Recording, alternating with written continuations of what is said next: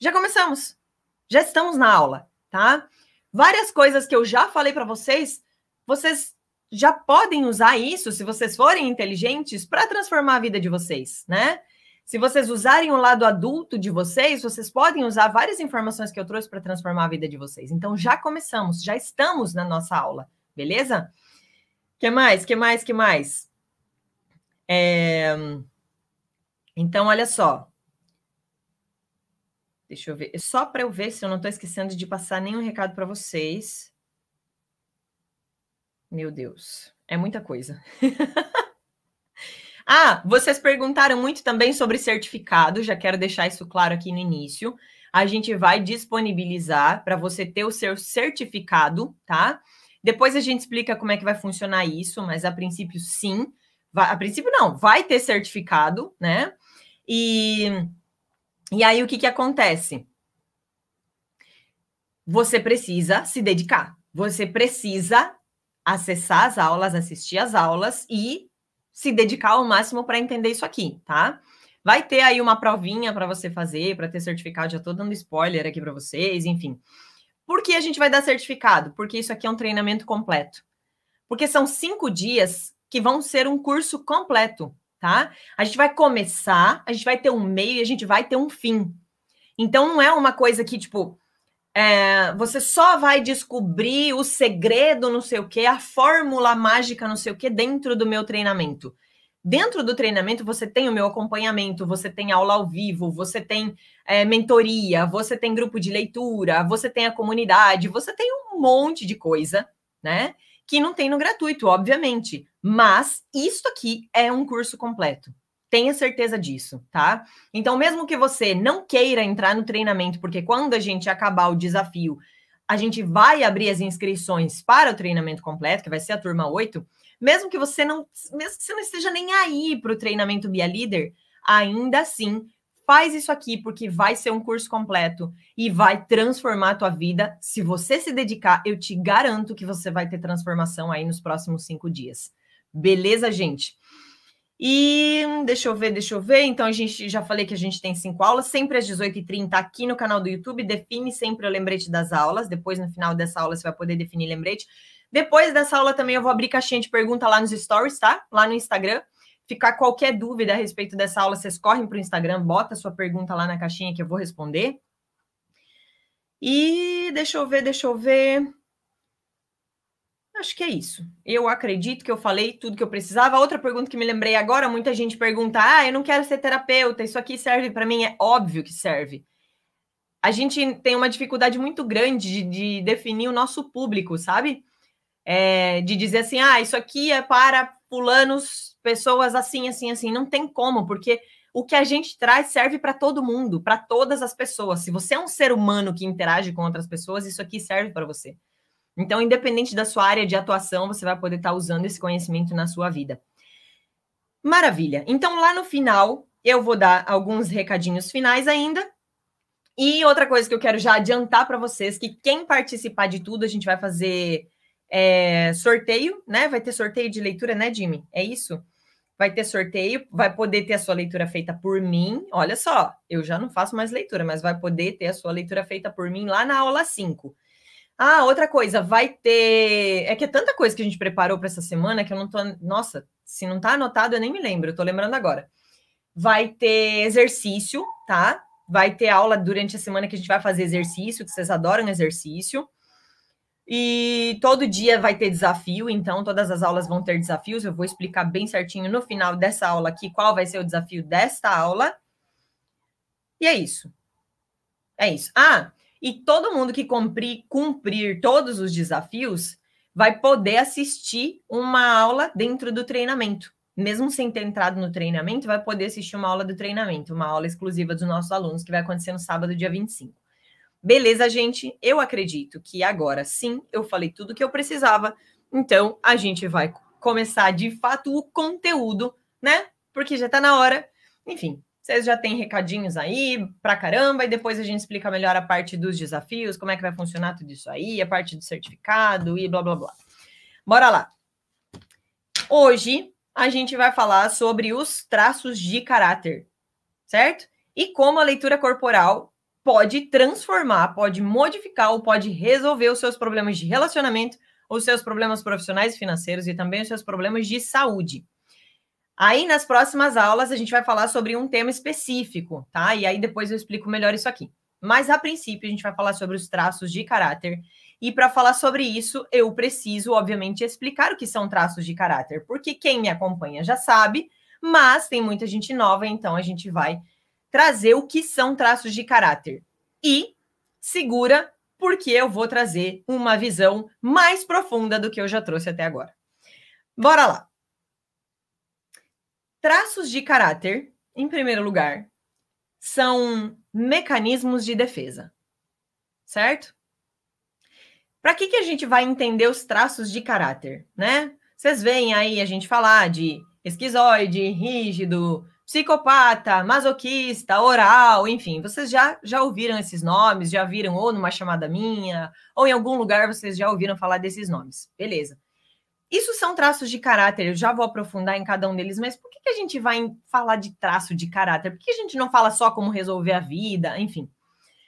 Porque este conhecimento dos traços de caráter, ele nos permite entender como nós funcionamos.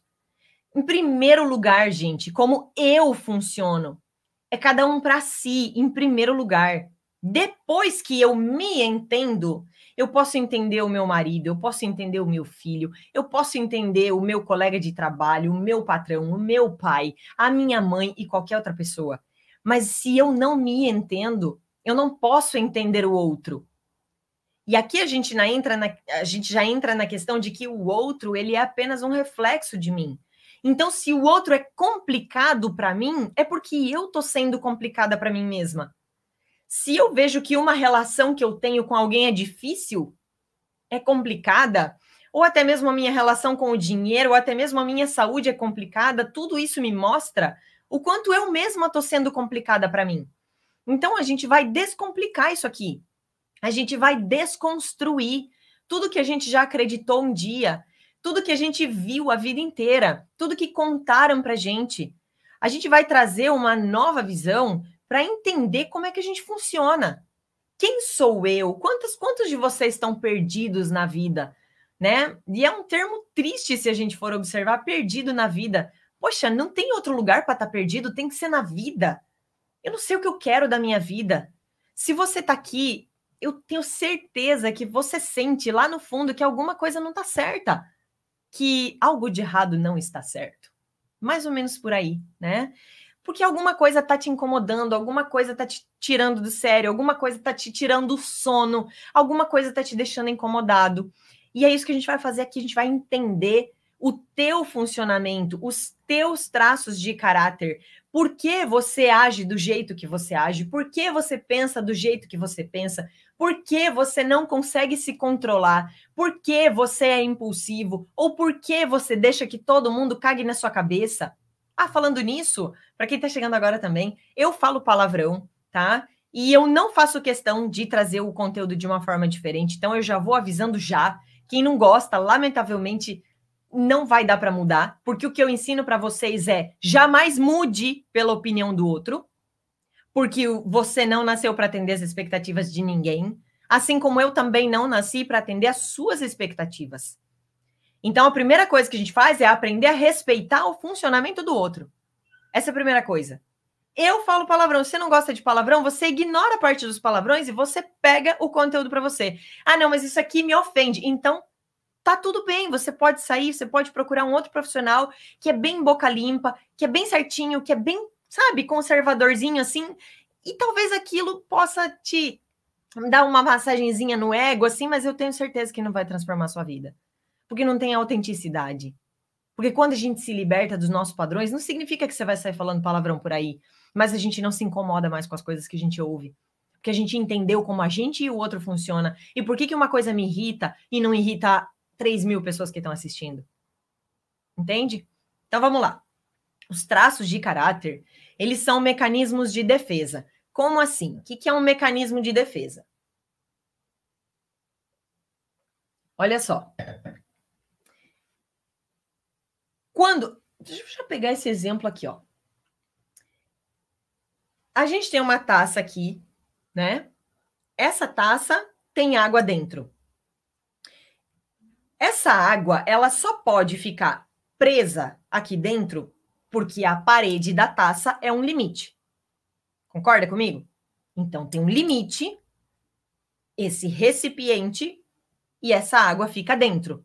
Porque tem um limite, eu consigo segurar este recipiente que contém a água.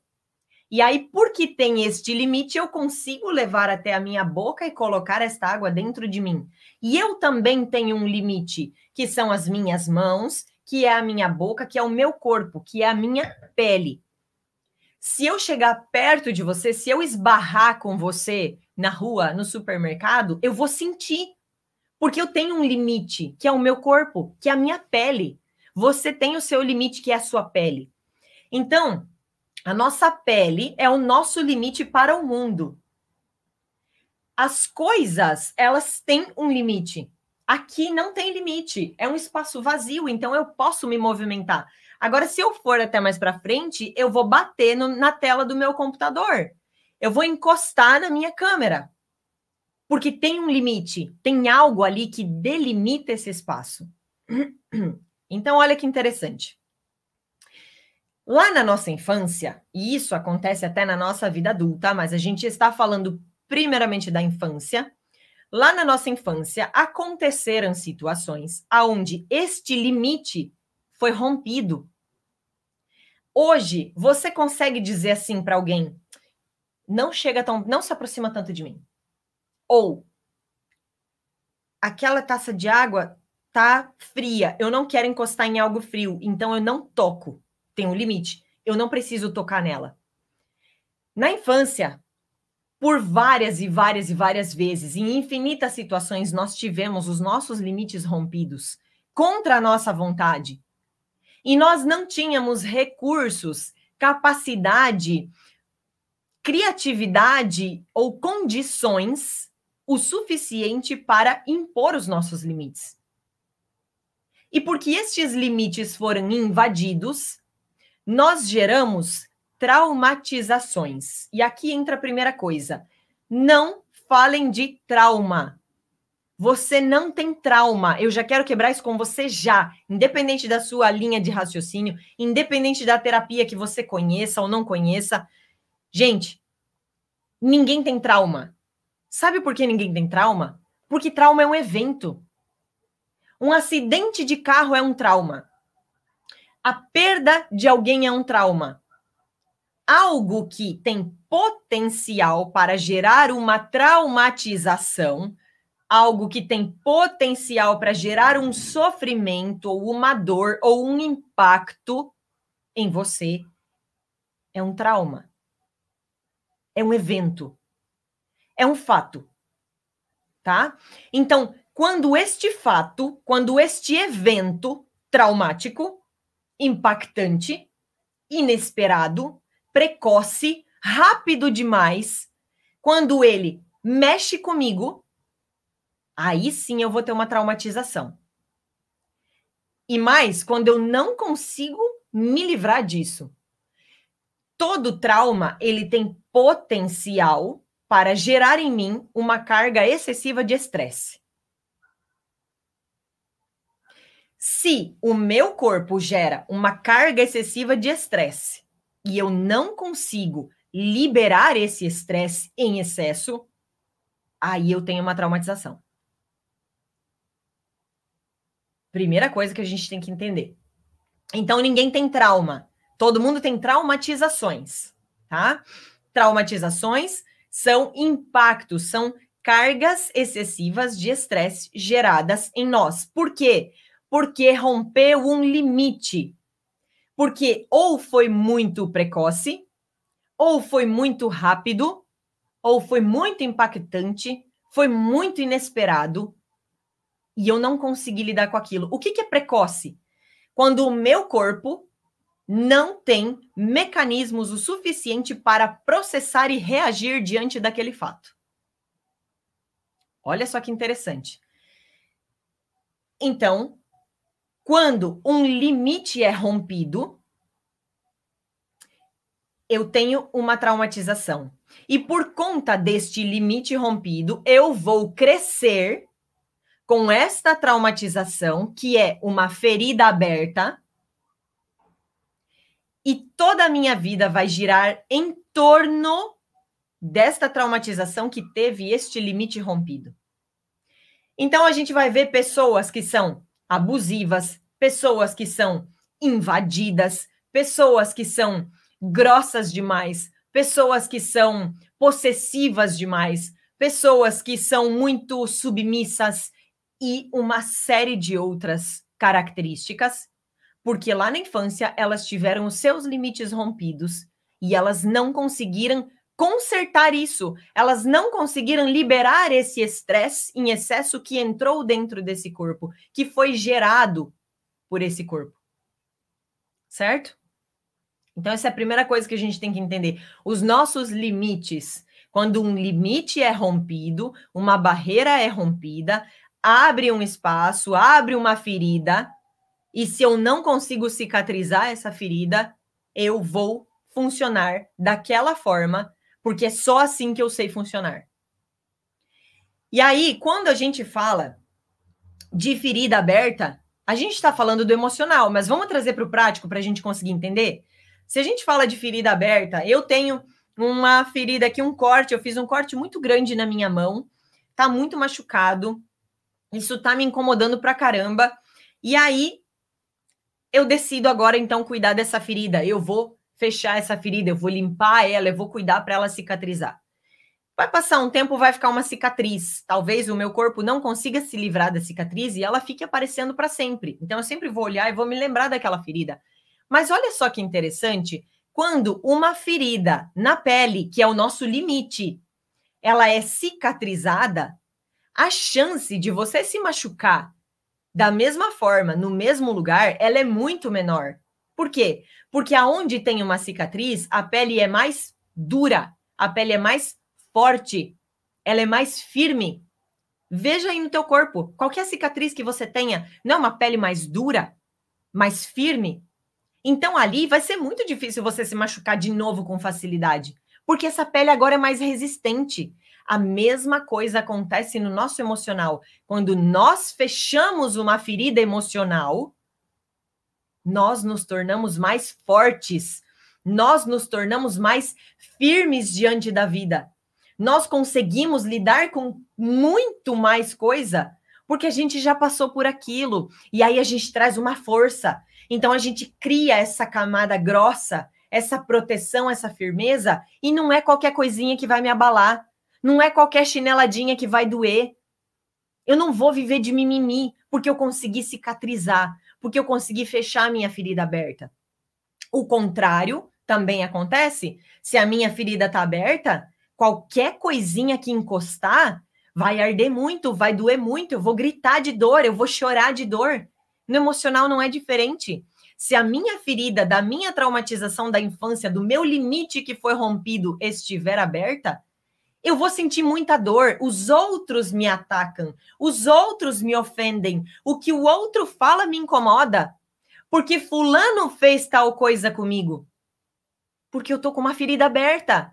Então tudo me dói e aí parece que o mundo se volta contra mim para me atacar. Quando na verdade, se eu cuidar da minha ferida, eu me torno tão forte que eu vou olhar para o mundo e vou dizer: caramba, como um dia eu pude me incomodar com alguma coisa que alguém falou para mim. Como um dia tal situação pôde me tirar do sério. A gente não consegue mais nem compreender o processo que, que acontecia dentro da gente. Então, entendido que nossos limites foram rompidos, a gente vai entender agora que traços de caráter surgem por causa de uma traumatização, por causa de um limite rompido. Você desde a sua concepção, quando aquele espermatozoide do papai fecundou o óvulo da mamãe, lá na barriguinha da mamãe começou a se formar o zigoto, as células foram se multiplicando. A partir deste momento, você como um ser vivo, já é capaz de entender que os seus limites foram rompidos e que você gerou uma carga excessiva de estresse no seu corpo, que se chama traumatização, e você não conseguiu se livrar desse estresse em excesso. E isso vai acontecer até por volta dos seis, sete aninhos de idade, que é quando a nossa personalidade também está formada. Então, a gente nasce com uma predisposição a algumas traumatizações. Por quê? Porque muitos de vocês conhecem, né? A gente tem o que se chama de temperamentos. A gente não vai aprofundar nisso aqui. Quem sabe uma hora eu faço uma live, uma aula sobre isso. Não precisa entender isso agora. Mas a gente já nasce com um determinado temperamento que vai se moldando no nosso desenvolvimento, que vai formando a nossa personalidade. E quando a gente pega o nosso temperamento, que a gente nasce com ele, e a nossa personalidade, que é a forma que a gente enxerga o mundo, e junta tudo isso, nós temos então o que a gente chama de caráter. Caráter aqui não é no sentido de bom caráter ou mau caráter. Caráter aqui é no sentido de comportamento, como eu me comporto diante do mundo. E aí a gente vai ter traços de caráter, porque nós temos cinco tipos de caráter, que são o esquizoide, o oral, o psicopata, que a gente chama carinhosamente de psico, o masoquista, que a gente vai chamar de masoca, e o rígido. E esses cinco tipos de caráter, eles têm traços que nos definem. Então, nós usamos traços de caráter. Nós não temos um caráter único. Você não é um esquizoide. O fulano não é um oral. Você não é um rígido, tá errado quando a gente se coloca assim, ah, eu sou rígida, ah, eu sou muito oral, eu sou muito psico. Não é. Nós temos traços do oral, nós temos traços do psico, nós temos traços do esquizoide, traços do masoca, traços do rígido. E essa composição de traços é que forma quem nós somos. Todos nós temos traços dos cinco tipos de caráter todos nós, sem exceção, ninguém não tem algum ou tem só um. Isso não existe. Todas as pessoas, todos os seres humanos têm os cinco traços de caráter, tá? Então, é a primeira coisa que a gente precisa entender. E aí, o que que a gente vai o que que a gente vai precisar entender também? Que seria muito simples, né? A gente olhar para todo mundo e dizer assim: "Ah, então fulano é, é tal traço, então ele funciona assim. Não, não é tão simples. Sabe por quê? Porque em mim, os cinco traços têm uma combinação. Em você, os cinco traços têm outra combinação. Na sua irmã, os cinco traços têm uma combinação completamente diferente de nós dois e assim por diante.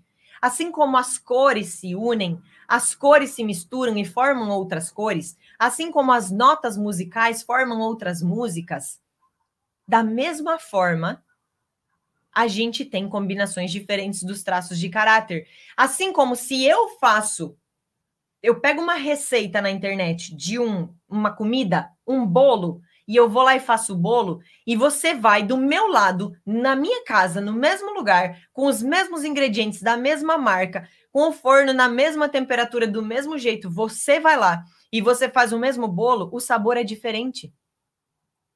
Não é assim que funciona? Levemente tem uma diferença de sabor, mesmo usando as mesmas coisas. Porque o, foi o timing da combinação, foi o jeito da combinação, foi o, o que foi colocado ali, a intenção que foi colocada. Assim somos nós. Nós somos completamente diferentes uns dos outros, não dá para definir que fulano é tal traço, então ele vai funcionar de tal jeito. Mas isso nos dá uma base da gente entender, nossa, isso é mais comum no traço tal. Então, pode ser um padrão de funcionamento. Em outros momentos, vai oscilar, vai agir diferente, mas o padrão, a base é essa aqui. Então, a gente não pode se deixar definir pelos traços de caráter, mas sim entender o nosso funcionamento. Por isso que eu falei, primeiro entender a mim, depois entender o outro. Gente, eu preciso tomar muita água enquanto eu estou dando aula, tá? É... Maravilha. Então, agora que vocês entenderam que os traços de caráter são mecanismos de defesa, né? Eu tinha o meu limite, ele não foi respeitado, ele foi rompido. Eu já vou dar exemplos bem práticos assim disso. Meu limite foi rompido. Então, a partir daquilo ali, eu gerei uma traumatização, uma carga excessiva de estresse, eu não consegui liberar, e isso começa a fazer o, o meu jeito de ser, de funcionar. Como? Porque se eu passo por uma traumatização, uma carga excessiva de estresse, um impacto, um, um choque, algo que realmente mexe comigo, abala minha estrutura, literalmente abala minha estrutura, o meu corpo ele é tão sábio, mas tão sábio, que ele começa a encontrar uma forma de lidar com aquilo da próxima vez. Então ele registra aquela dor, aquele sofrimento, aquele impacto que eu passei, aquela carga excessiva de estresse, e para a próxima vez que eu passar por algo parecido, ele vai ter uma reação porque no primeiro momento ele não soube reagir.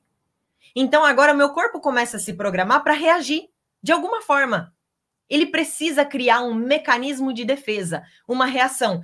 Se você me ataca, vai chegar o um momento que eu não aguento mais ser atacada. Que, que eu vou fazer? Eu vou começar a bolar uma estratégia para ou te atacar primeiro ou impedir que você me ataque, porque eu não aguento mais.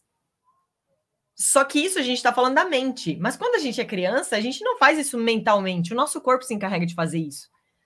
Aquele bebezinho que está lá se desenvolvendo na barriga da mamãe, que nem um bebê ainda, nem tem um cérebro ainda, este corpinho ele já é capaz de criar esse mecanismo de defesa.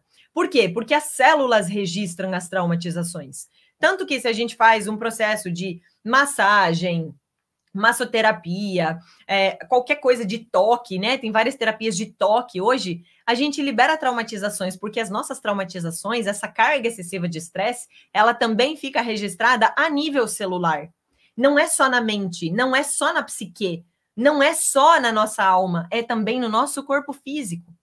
E aí, esse, essa carga excessiva de estresse, ela começa a dar uma forma para o nosso corpo físico. E esse corpo físico ele vai se moldando conforme o que é funcional ou disfuncional. Se você se olha no espelho hoje e você não gosta do que você vê, tu se olha no espelho e você não gosta do resultado, existe algo disfuncional ali. Existiram várias situações que teve um acúmulo de estresse e que o seu corpo guardou isso. E ele está te mostrando que tem algo errado. Significa que todo mundo vai ter um corpão violão, assim, estilo modelo? Não! Significa que a beleza, ela não está num padrão de sociedade. Ela está num se olhar e se sentir bem com o resultado, com o que você vê.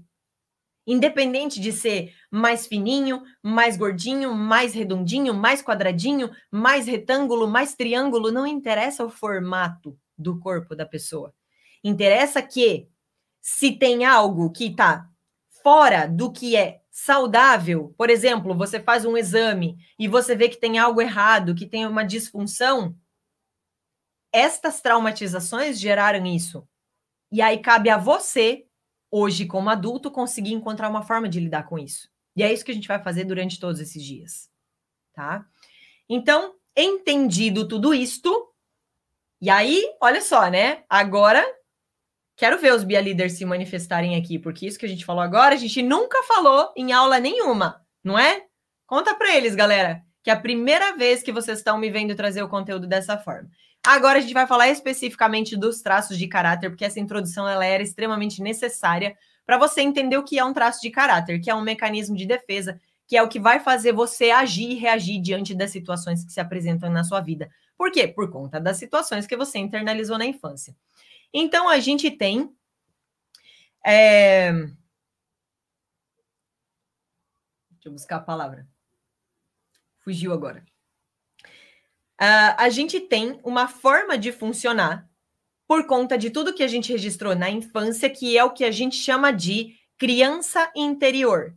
Veja, aqui tem que cuidar para não ter uma confusão. Gente, eu respeito. Se você trabalha com misticismo, é sério, eu te respeito. Mas eu, eu detesto o misticismo no meu trabalho, tá?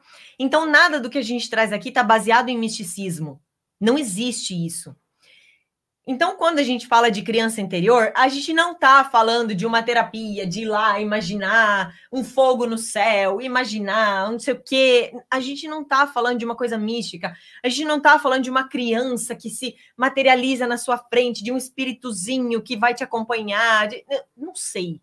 Não sei o que você já ouviu sobre criança interior na tua vida, mas você pode ter certeza que aqui não tem nada disso. O que, que é criança interior no nosso conceito? No conceito Bia Líder de ser, é o seu banco de dados. É aquela base. Imagina um banco de dados de um computador, de, de um, um servidor. Um banco de dados onde foram registradas todas, e não é um pouquinho, é todas as informações, desde o momento da sua concepção até pelo menos os seus seis, sete aninhos de idade. Por que até essa idade e não mais? Significa que a gente não tem mais traumatização depois? Tem. Tem, você pode ter traumatização a vida inteira, não importa a sua idade. A questão é que o que acontece depois dos sete anos é apenas uma repetição de uma traumatização que você já conhece. Só isso. Tá? Então é um padrão já conhecido por você. Por exemplo, digamos que você tenha 10 anos e o seu pai faleceu. Eu fiquei traumatizada, eu nunca tinha perdido ninguém. Como é que ela vem dizer que é uma repetição de uma traumatização? Sim, é uma repetição, sabe por quê?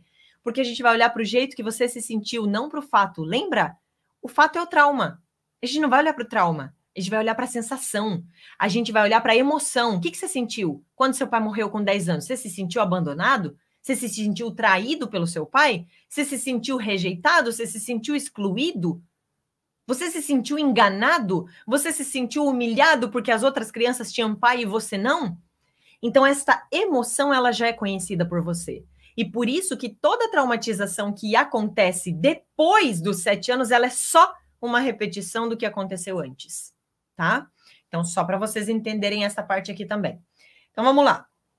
Quando você tem essa dor registrada nessa criança interior, que é esse banco de dados que registrou tudo, seja bom, seja ruim, até os sete aninhos de idade, esta criança vai reger você durante a vida. Todas as ações, as atitudes, as reações que você tem hoje, o seu jeito de pensar, sua visão de mundo, tudo, tudo, tudo que você acredita está baseado nessa criança interior, nesse banco de dados. Tá? Por isso que eu tenho falado muito. A gente tem a criança interior bem viva aqui, mas essa criança interior não pode dominar minha vida. Eu não posso ser criança para sempre. Eu preciso ser adulto. Criança não faz dinheiro, criança não faz sexo, criança não namora, criança não trabalha. Então eu tenho que ser adulto, mas eu trago só a alegria da minha criança e a criatividade dela. Enfim, isso a gente vai entender mais na aula de relacionamento que vai ser amanhã. E aí, a gente vai agora entrar em em cada traço de caráter específico, tá? Então, nós temos o traço de caráter esquizoide, que é o primeiro traço de caráter que se forma. Nós não falamos de transtornos de personalidade, embora a gente vai falar de esquizoidia, de psicopatia e de masoquismo, que são os nomes mais, né, assustadores assim, nós estamos falando dentro da neurose. O que, que é a neurótica? Você é um ser neurótico. Eu sou neurótica, todos nós somos neuróticos.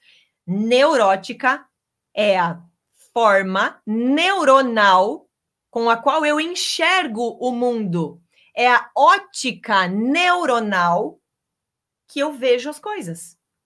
Simplesmente isso. A gente não está falando de doença. A gente não está falando de pessoas loucas. A gente não está falando de pessoas que têm que se tratar. A gente está falando da ótica neuronal que eu vejo o mundo. Só isso. Então, todos os traços de caráter que a gente aborda aqui, que são cinco, estão dentro da neurose. Combinado? Já a psicose, os transtornos é outra coisa e nós não abordamos aqui e nem dentro do treinamento completo. A gente não trabalha com psicose ou com transtornos de personalidade, certo? Beleza. Então, vamos lá. Ah, meta de 3.003 likes. Como é que tá os likes aí? Depois vocês me contam. Meta de 3.003 likes para ficar salva essa live. Gente, só 3.003 tem 3.600 pessoas assistindo? Como só 3.000 likes? Nada. Não é nada 3 mil likes, tá uma vergonha, né, Jimmy? Você baixo, jogou a meta lá embaixo também, né? Tá, tá subestimando essa galera? Eu aposto, eu posso apostar que eles vão explodir isso aqui de like. Mas bora lá. Só fechar o chat, tá? E deixar teu like. Colabora aí, galera. É, já bateram os 3 mil. Meu. Sabia, certeza. Sabia. Então vamos lá. É, eu esqueci de tomar meu remédio para dor nas costas. Vamos começar falando do esquizoide, então, que é o primeiro traço que se forma. E ele se forma a partir da concepção, como eu falei antes, quando o óvulo, quando o espermatozoide fecunda o óvulo, e ele vai, ele pode se estender, a formação do esquizoide pode se estender até mais ou menos os 10 dias de vida. Geralmente ali, ó, até o primeiro, segundo, terceiro dia de vida, dificilmente depois disso, tá? É até o momento do nascimento, mais uns dois, três dias para se formar o traço de caráter esquizoide. Depois a gente já passa para outro. E aí, este traço de caráter esquizoide, ele surge quando o seu limite é rompido. Como? Você tá lá, bebezinho bonitinho, um monte de célulazinha, tudo esquisitinha, se formando dentro da barriga da sua mamãe. Você nem tem um cérebro ainda, ele tá começando a se formar ou não. É... Não importa o período de gestação que você esteja, se, essa criança que está dentro do útero da mamãe, ela não sabe, independente de já ter o cérebro formado ou não, criança não pensa, gente. Bebê não pensa, tá? Bebê não tem padrão de comparação, parâmetro de comparação, então ele não pensa. O pensamento surge ali, ó, depois de um ano de idade. Antes disso, o bebê ele não consegue pensar. Então ele não fica divagando como a gente assim, ele não fica preso no pensamento, tá? Então esse bebê não pensa, mas ele sente. Ele tem as células, ele tem o limite dele. Esse corpinho já tem um limite, então ele sente. Só que como ele está dentro do útero e não existe um espaço de ar entre ele e aquele útero, ele entende que ele é fundido com o útero, que ele e o útero são só uma coisa. Então ele não sabe que ele tem uma mãe, ele não sabe que ele tem um pai. Ele entende que ele e aquele ser que carrega ele, que é a mamãe, é uma coisa só. E, gente, quando eu falar mamãe, eu não estou dizendo que a mãe é má. Pelo amor de qualquer coisa. Não seja uma criatura impensante.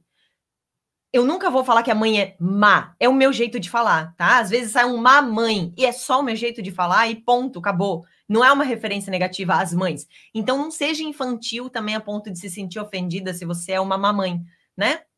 Senão a Mariana seria má, e a Maria, minha filha, também seria má, e a madrinha, e a madrasta, e todo mundo seria má, e até o macarrão seria mal. Enfim, a gente sempre tem brincado com isso. Quando a mamãe ela sente uma coisa ruim, quando ela se incomoda, quando ela tem algum pensamento que desestabiliza ela, quando talvez ela recebe uma notícia que não é tão agradável, quando ela é impactada durante a gestação, e, gente, não tem como, né?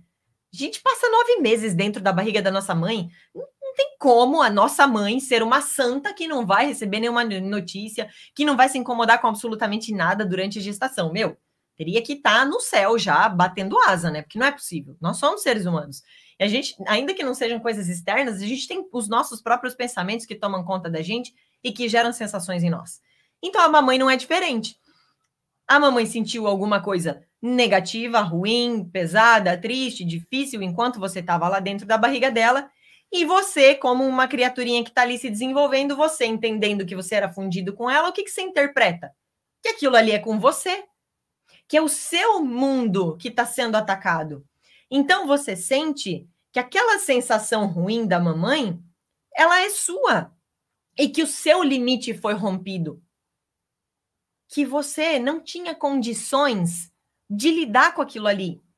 Você sente o impacto nas suas células. Esse impacto, ele é tão forte, ele é tão ruim e você não sabe o que fazer com aquilo ali. Tu não sabe como pôr isso para fora. Você não, não sabe falar, você não sabe sair correndo dali, você não sabe pedir ajuda. Então, o que, que esse bebezinho dentro da barriga da mamãe, quando ele sente um impacto, uma traumatização, uma carga excessiva de estresse, o que, que ele faz? Qual é o mecanismo de defesa que surge a partir disso? Qual é o traço de caráter que surge a partir disso? Ele paralisa o corpinho dele e ele fica ali quietinho. Porque é a única forma que ele encontra de lidar com aquilo. Então ele concentra toda a energia do corpinho, ele leva para a cabecinha dele e não precisa pensar para isso, o corpo é muito sábio, o corpo é muito perfeito, ele faz isso completamente sozinho. Então ele leva essa energia para a cabecinha e aí ele fica paradinho ali. E aí o que que acontece? Todas as vezes que ele sentir algo parecido que remeta a essa sensação de ruptura de limite, de quebra de limite, ele vai lidar da mesma forma. Ele vai ficar quieto, meio imóvel, ele vai levar energia para a cabeça, e é aí na cabeça que ele vai tentar descobrir o que fazer com aquilo. Estão entendendo? Então, olha só. Essa sensação que esse bebezinho que está se sentindo fundido ali no útero da mamãe, a gente dá o nome para ela de rejeição.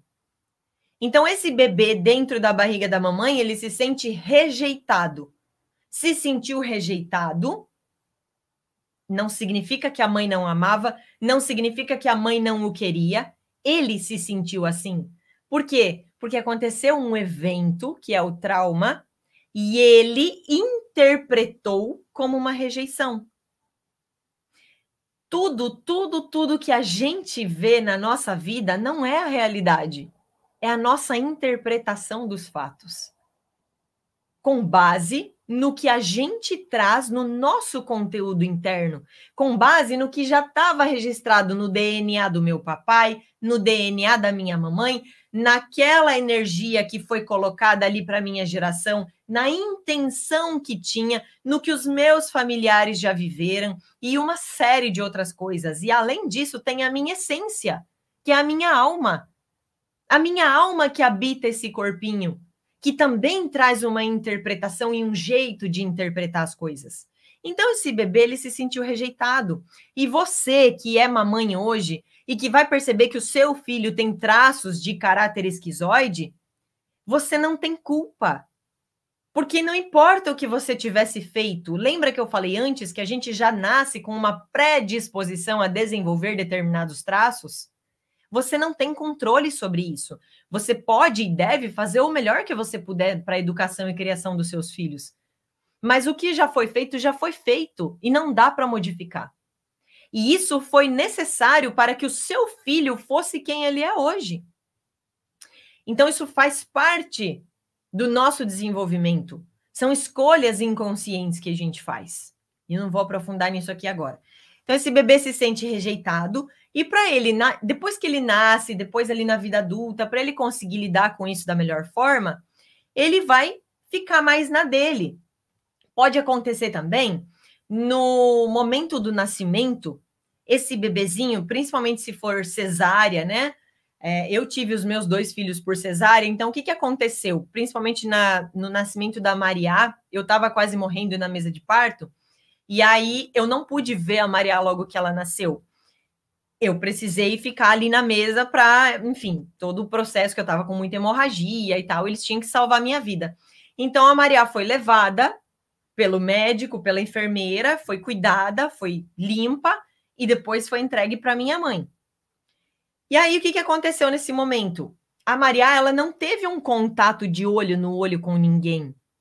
Aquele médico, aquela enfermeira que estavam ali, eles não estavam eh, fica uma coisa muito automática, são não, não é geral, né, gente? Não é geral, mas a grande maioria dos profissionais da área da saúde, é, obviamente que não vai ser o caso de vocês, porque vocês já têm um olhar mais humanizado para todo mundo, né?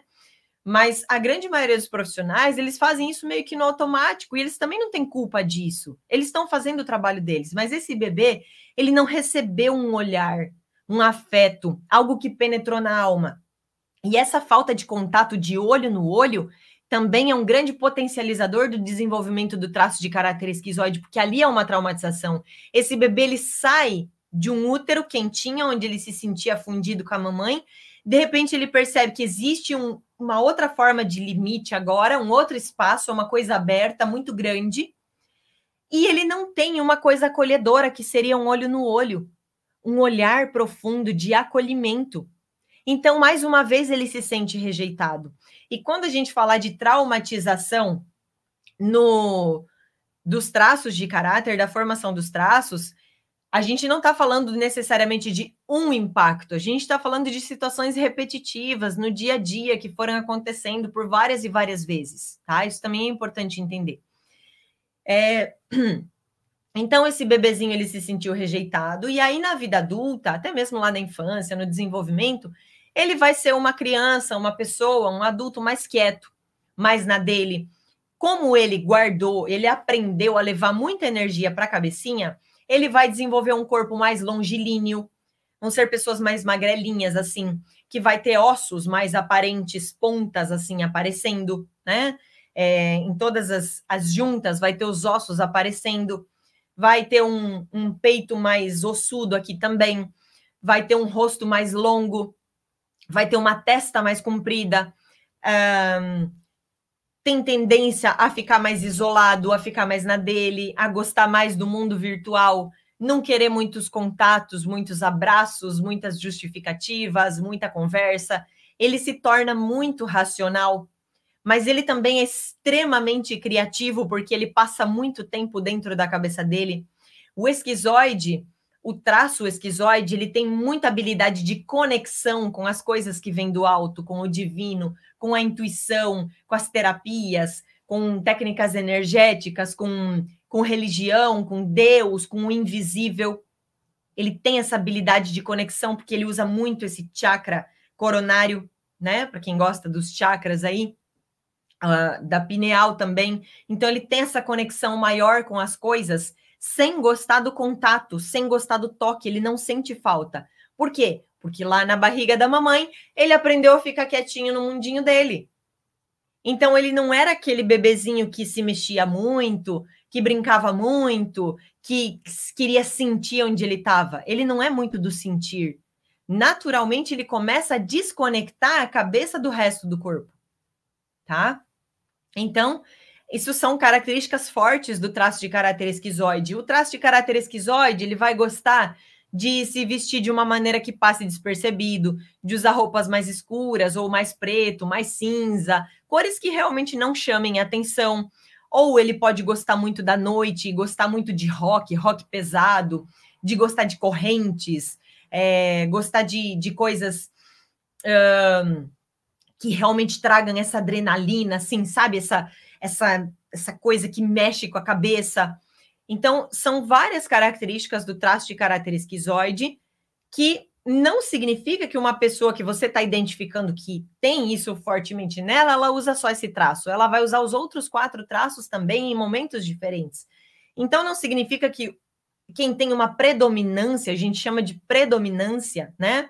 A gente tem traços predominantes e na leitura corporal a gente identifica isso claramente. Qual é o seu traço predominante? Qual vem primeiro, segundo, terceiro, quarto e quinto lugar? Qual você usa mais? Qual você tem mais facilidade de usar? E a ideia não é você usar um só, a ideia é você aprender tudo isso aqui e usar os cinco traços em equilíbrio, porque é como se eles fossem cinco sócios de uma empresa que é você. E esses sócios todos precisam trabalhar para que essa empresa que é você funcione. Porque se esses sócios não trabalharem, um deles não trabalhar, ou trabalhar muito pouco, você não vai funcionar direito. Então, por isso que a gente não limita um traço de caráter é tanto. Não. Ele pode até estar em primeiro, segundo, terceiro, quarto ou quinto lugar, mas a ideia é que eles aprendam a trabalhar em conjunto, entendeu? E aí a gente vai fazer uma leitura de novo daqui a quatro meses e você vai manifestar outros traços. Por quê? Porque você aprendeu a usar eles em equilíbrio. E é muito interessante isso. Inclusive, a gente vai falar isso na aula da saúde. O seu corpo vai começar a modificar. Ele começa a trazer um formato de corpo diferente. Então, se você observar, você não é exatamente igual a você era 10 anos atrás. O seu corpo mudou, coisas mudaram em você. Então, não dá para dizer que você nasceu assim e você é assim, você vai morrer assim não dá para mudar. Muito pelo contrário, nós somos seres mutantes, somos seres humanos. Tudo na natureza se transforma, tudo na natureza é mutável. Nós não somos diferentes. E aí você identificou Em algumas pessoas já o traço de caráter esquizoide, né? Olha só, a Irene está dizendo: eu tenho traço de caráter esquizoide e estou com 85 quilos. Exatamente, é o que eu acabei de falar. Não é porque você se identifica mais com o esquizoide que você usa só ele, muito pelo contrário. Quem é que engorda? É o oral, que a gente vai falar agora, que é o segundo traço. Então, você também tem um oral que está sofrendo aí, né? Antes de falar dos outros traços, aí o que, que acontece? A gente pode ter os nossos traços que estão na dor. A gente chama de dor. Quando? Quando alguma coisa nos dói. Quando alguma coisa nos incomoda. Se, por exemplo, esta característica de não ter contato com as pessoas e ficar isolado do mundo me incomoda, eu posso estar na dor do meu traço de caráter esquizoide.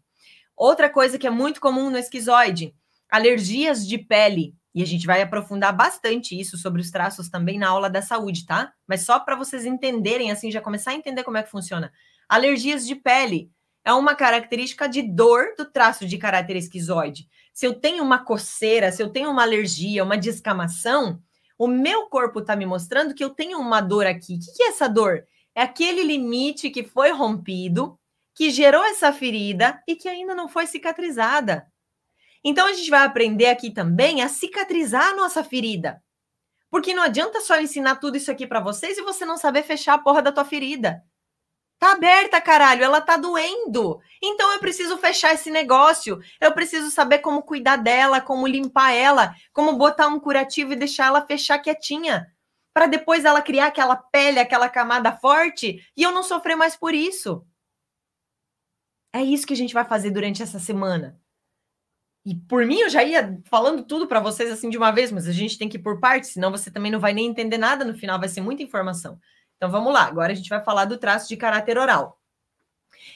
Ah, só mais um detalhe aqui, né, que é bem importante, porque muitos de vocês é, conhecem já traços de caráter, né? E aí muita gente em, confunde e acha que se um traço de caráter está na dor, não está usando os recursos. Gente, isso não existe. É sério, isso não existe. Você pode estar na dor de um traço de caráter, sim, e muito provavelmente você tá. São poucas as pessoas que estão aqui com a gente que hoje não têm mais dores de traços. Eu não tenho mais. Muitos dos nossos alunos não têm mais, mas são poucas pessoas. E aí o que, que acontece? Ainda que você esteja vivendo na dor de um traço de caráter, você está usando os recursos, tá? Não tem como não usar os recursos. Por quê? Porque traço de caráter é mecanismo de defesa. Mecanismo de defesa é o recurso que eu desenvolvi para lidar com aquela situação. Simples assim. Não precisa ser grande sábio para entender isso. Tá? Então, mesmo na dor, você usa os teus recursos. A diferença é que se você está na dor, você está canalizando a tua energia para a dor e para o recurso. Quando você fecha a ferida, energia não vem mais para cá. Agora ela vem toda para cá, só no recurso. E aí você potencializa quem você é. Aí você potencializa tudo que você quer fazer na tua vida. E aí tudo começa a fluir e melhorar.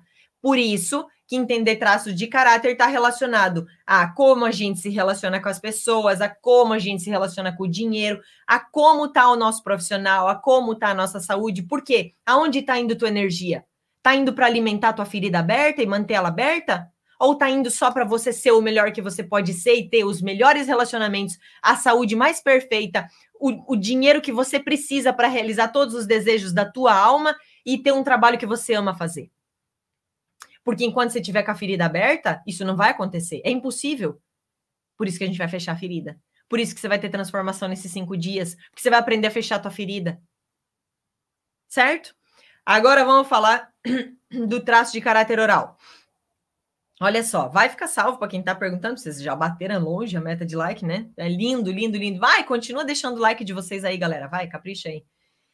Vamos falar do traço de caráter oral. O oral é o segundo traço de caráter que se forma. Nenhum traço leva uma quebra assim para partir para o outro. Sempre é um processo gradativo. Então, tá ali no período de no primeiro, segundo, terceiro dia de nascimento, até antes desse bebê nascer, o oral ele já começa a querer se manifestar, tá? A querer se desenvolver. Então, esse bebezinho nasceu, aí já vai passando por um processo gradativo, que vai saindo do esquizoide, vai trocando com o oral. Não é assim, ah, parou o esquizoide aqui, agora vai formar o oral. Não. É um processo gradativo, ele vai trocando, ele vai fazendo uma substituição ali, beleza? Então, o oral, ele vai começar a se formar ali desde o nascimento até mais ou menos assim, um aninho e meio, dependendo da criança sempre é no período de amamentação, tá? Só que como hoje tem mamães que amamentam os filhos até, sei lá, 4, 5, 6, 7 anos, que é uma coisa meio estranha, né? Mas tem mães que amamentam por muito tempo, então, dependendo de como for a ruptura da amamentação, ainda pode desenvolver o traço de caráter oral mais para frente, tá? O ideal, o ideal seria que esta criança fosse amamentada no peito até os nove mesinhos de idade. Por que não mais? Porque depois disso, ela precisa começar a exercitar a mastigação para fortalecer a dentição, para fortalecer a mandíbula, enfim, uma série de coisas. Existem muitos, muitos, muitos estudos que dizem que o ideal seria que as crianças mamassem até os nove meses de idade. Porém, se vocês forem buscar informações na ONU, por exemplo, vocês vão ver ou na, é, na OMS, né, na Organização Mundial da Saúde, vocês vão ver que, na, é, enfim, né, falei, só confundi as siglas aqui. Vocês vão ver que eles recomendam que os bebês sejam amamentados até os dois anos e meio. Por quê? Porque a gente está falando de países com baixa renda, a gente está falando de países com pessoas que não tem capacidade de ter um acompanhamento com um nutricionista, que não tem condições de dar as, a, a nutrição necessária para essas crianças. Então, ainda o melhor de tudo é que ela seja amamentada até os dois anos e meio. Agora, falando de formação de indivíduo, é um tanto quanto disfuncional. Se existisse a possibilidade de todo mundo dar uma alimentação adequada para este bebê, o ideal seria que ele fosse amamentado até por volta dos nove meses de idade, não mais que isso. Eu mesma amamentei os meus filhos mais do que isso. Luiz não, mas a Maria é assim, né? Então, até essa idade é aonde surge o traço de caráter oral. E vocês vão ver que eu nunca delimito uma idade específica de formação dos traços, porque cada indivíduo é diferente. Não tem como a gente delimitar. Até aqui acontece tal traço. Não tem como. Alguns acontecem bem precocemente, outros bem tardiamente, e outros o que a gente considera normal. E tá tudo bem, não importa a idade, importa o período, em que fase que isso aconteceu, tá? Então, o oralzinho, ele vai se desenvolver neste período de amamentação e ele vai se sentir, e sim, ele vai se sentir abandonado. Como assim você está dizendo que o meu filho vai se sentir abandonado se eu parei de trabalhar, se eu fui uma mãe muito presente, se eu parei a minha vida, eu nem sequer dormi mais com meu marido, eu fui dormir no quarto do bebê, ou eu botei o bebê na minha cama só para ele se sentir protegido. Agora você vem dizer que ele vai se sentir abandonado? Sim, mamãe. Ele vai se sentir abandonado e você não tem controle sobre isso. Porque não é o que você faz, é a interpretação que ele dá ao que está acontecendo. Quer ver como esse bebê se sente abandonado? E é tão simples. Não precisa de muito esforço, não. Porque este bebê que ainda não pensa, como eu falei antes, ele não tem noção de tempo e de espaço. Se ele não tem noção de tempo e de espaço, a partir do momento que ele começa a choramingar porque ele está com fome, e você prontamente larga tudo que você está fazendo para ir atender e cuidar desse bebê e dar de mamar para ele, esses poucos segundos ou minutos que você demora, você se limpa, você se prepara para amamentá-lo, ele já pode sentir um abandono. Quer ver outra forma muito simples dele sentir um abandono? Ele acabou de sair de um útero onde ele se sentia fundido, ele se sentia parte de você. E agora ele está simplesmente deitado num berço, deitado num carrinho, deitado numa cama gigante e existe um espaço imenso em volta dele. E antes ele não tinha espaço, não tinha ar em volta dele. Agora ele sente a pele dele, ele sente que coisas tocam ele. E ele não sentia isso antes. Agora ele percebe que o limite dele é diferente. Então, quando mais uma vez ele sentir este limite invadido, ou seja, não fizeram o que eu queria na hora que eu queria, não me deram o leite que eu queria, não me deram o colo que eu queria, não me pegaram no colo, me seguraram com firmeza, olharam para mim, ele sente o limite dele invadido, porque ele não teve o que ele queria. E aí ele gera essa carga excessiva de estresse, porque ele se irrita e ele não sabe falar para você o que ele está sentindo, e aí ele se sente abandonado. E você não tem responsabilidade sobre isso. Você não tem culpa disso. Então não adianta a gente querer se culpar por coisas que a gente fez com os nossos filhos. A gente fez o que a gente soube fazer. Você está aqui para aprender a lidar com isso agora ou para ensinar seus filhos a lidarem com isso. Mas não dá para se culpar pelo que já passou. Você também passou por isso. Em primeiro lugar, eu, então você passou por isso. Você se sentiu abandonado pela sua mamãe. Você pode ter sentido que a sua mamãe te deixou passar fome, porque na hora que você queria comer, você não comeu, ou de fato tem bebezinhos que passam fome, né? E às vezes nem é culpa da mamãe. Eu fui descobrir que o Luiz estava três dias passando fome, mamando no peito todos os dias, mas ele estava passando fome, porque ele não sugava da forma certa, enfim, a gente teve que entrar com, com suplemento, com NAN, com um monte de coisa mas eu estava ali amamentando ele, eu estava fazendo o melhor que eu podia. Me culpar agora pela formação do orelzinho dele ou por ele ter se sentido abandonado ou não amamentado o suficiente não vai resolver. O que eu posso fazer hoje é ensinar ele a lidar com isso. Estão entendendo? Então a gente interpretou o mundo assim. E a gente gerou isso. E você pode também ter sentido que você não foi amado o suficiente por conta de você ganhar muita comida. Do tipo, Talvez você não queria mais mamar e a sua mãe estava ali insistindo para você mamar, para você comer enquanto você é bebezinho, depois dos seis meses já introduz a alimentação, né? Sua mãe estava ali insistindo para você comer e simplesmente você não queria mais e ela não estava entendendo que você virava a cabecinha de um lado para o outro dizendo que você não queria mais. E ela achou que para te amar ela tinha que te dar mais e mais e mais e mais e mais. E aí a gente vai colocar junto aqui nessa sensação de abandono a sensação de não se sentir amado.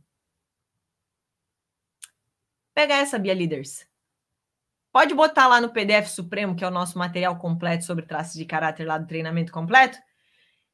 O oral, ele também tem a sensação de não se sentir amado. Então, ele tem dificuldade com dar e receber amor. Ele ou ele quer dar muito e ele sente que ele recebe muito pouco, ou ele não consegue dar e também não consegue receber. E aí ele entra numa carência de buscar, buscar, buscar, buscar, buscar. Ele entra em dependência emocional, porque ele começa a buscar no outro o que ele queria ter recebido lá na infância.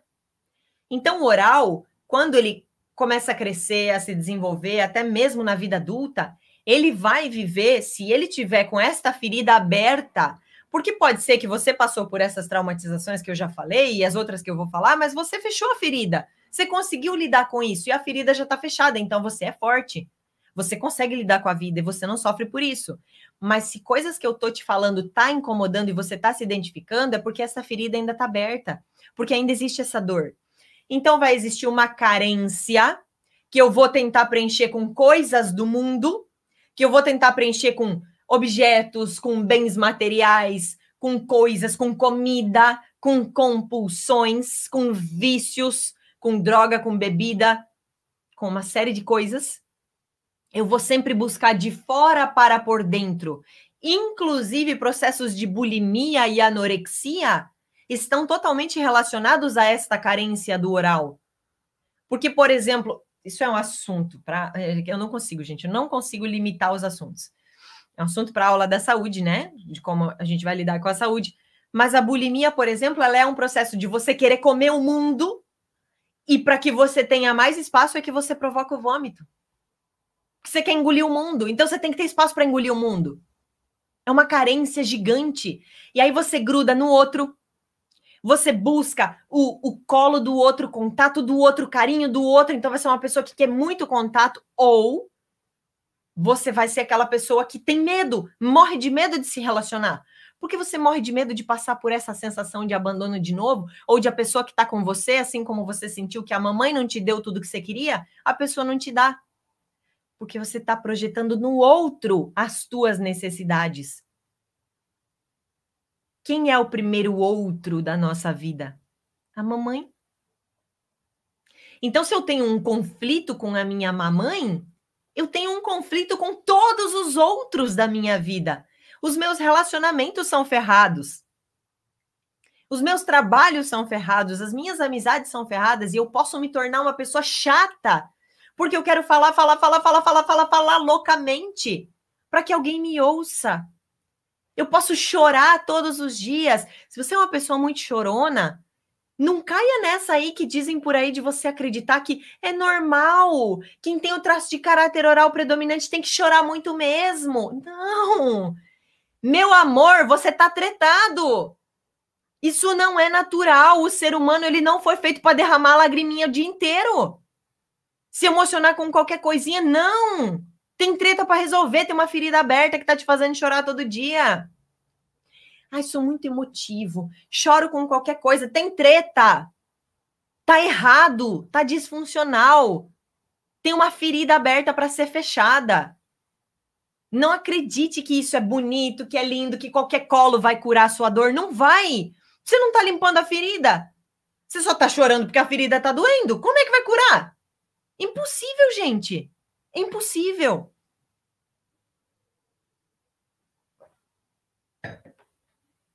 E aí, podem ser pessoas que vão ser mais gordinhas, mais cheinhas, por quê? Porque a obesidade, ela traz uma característica de autoproteção.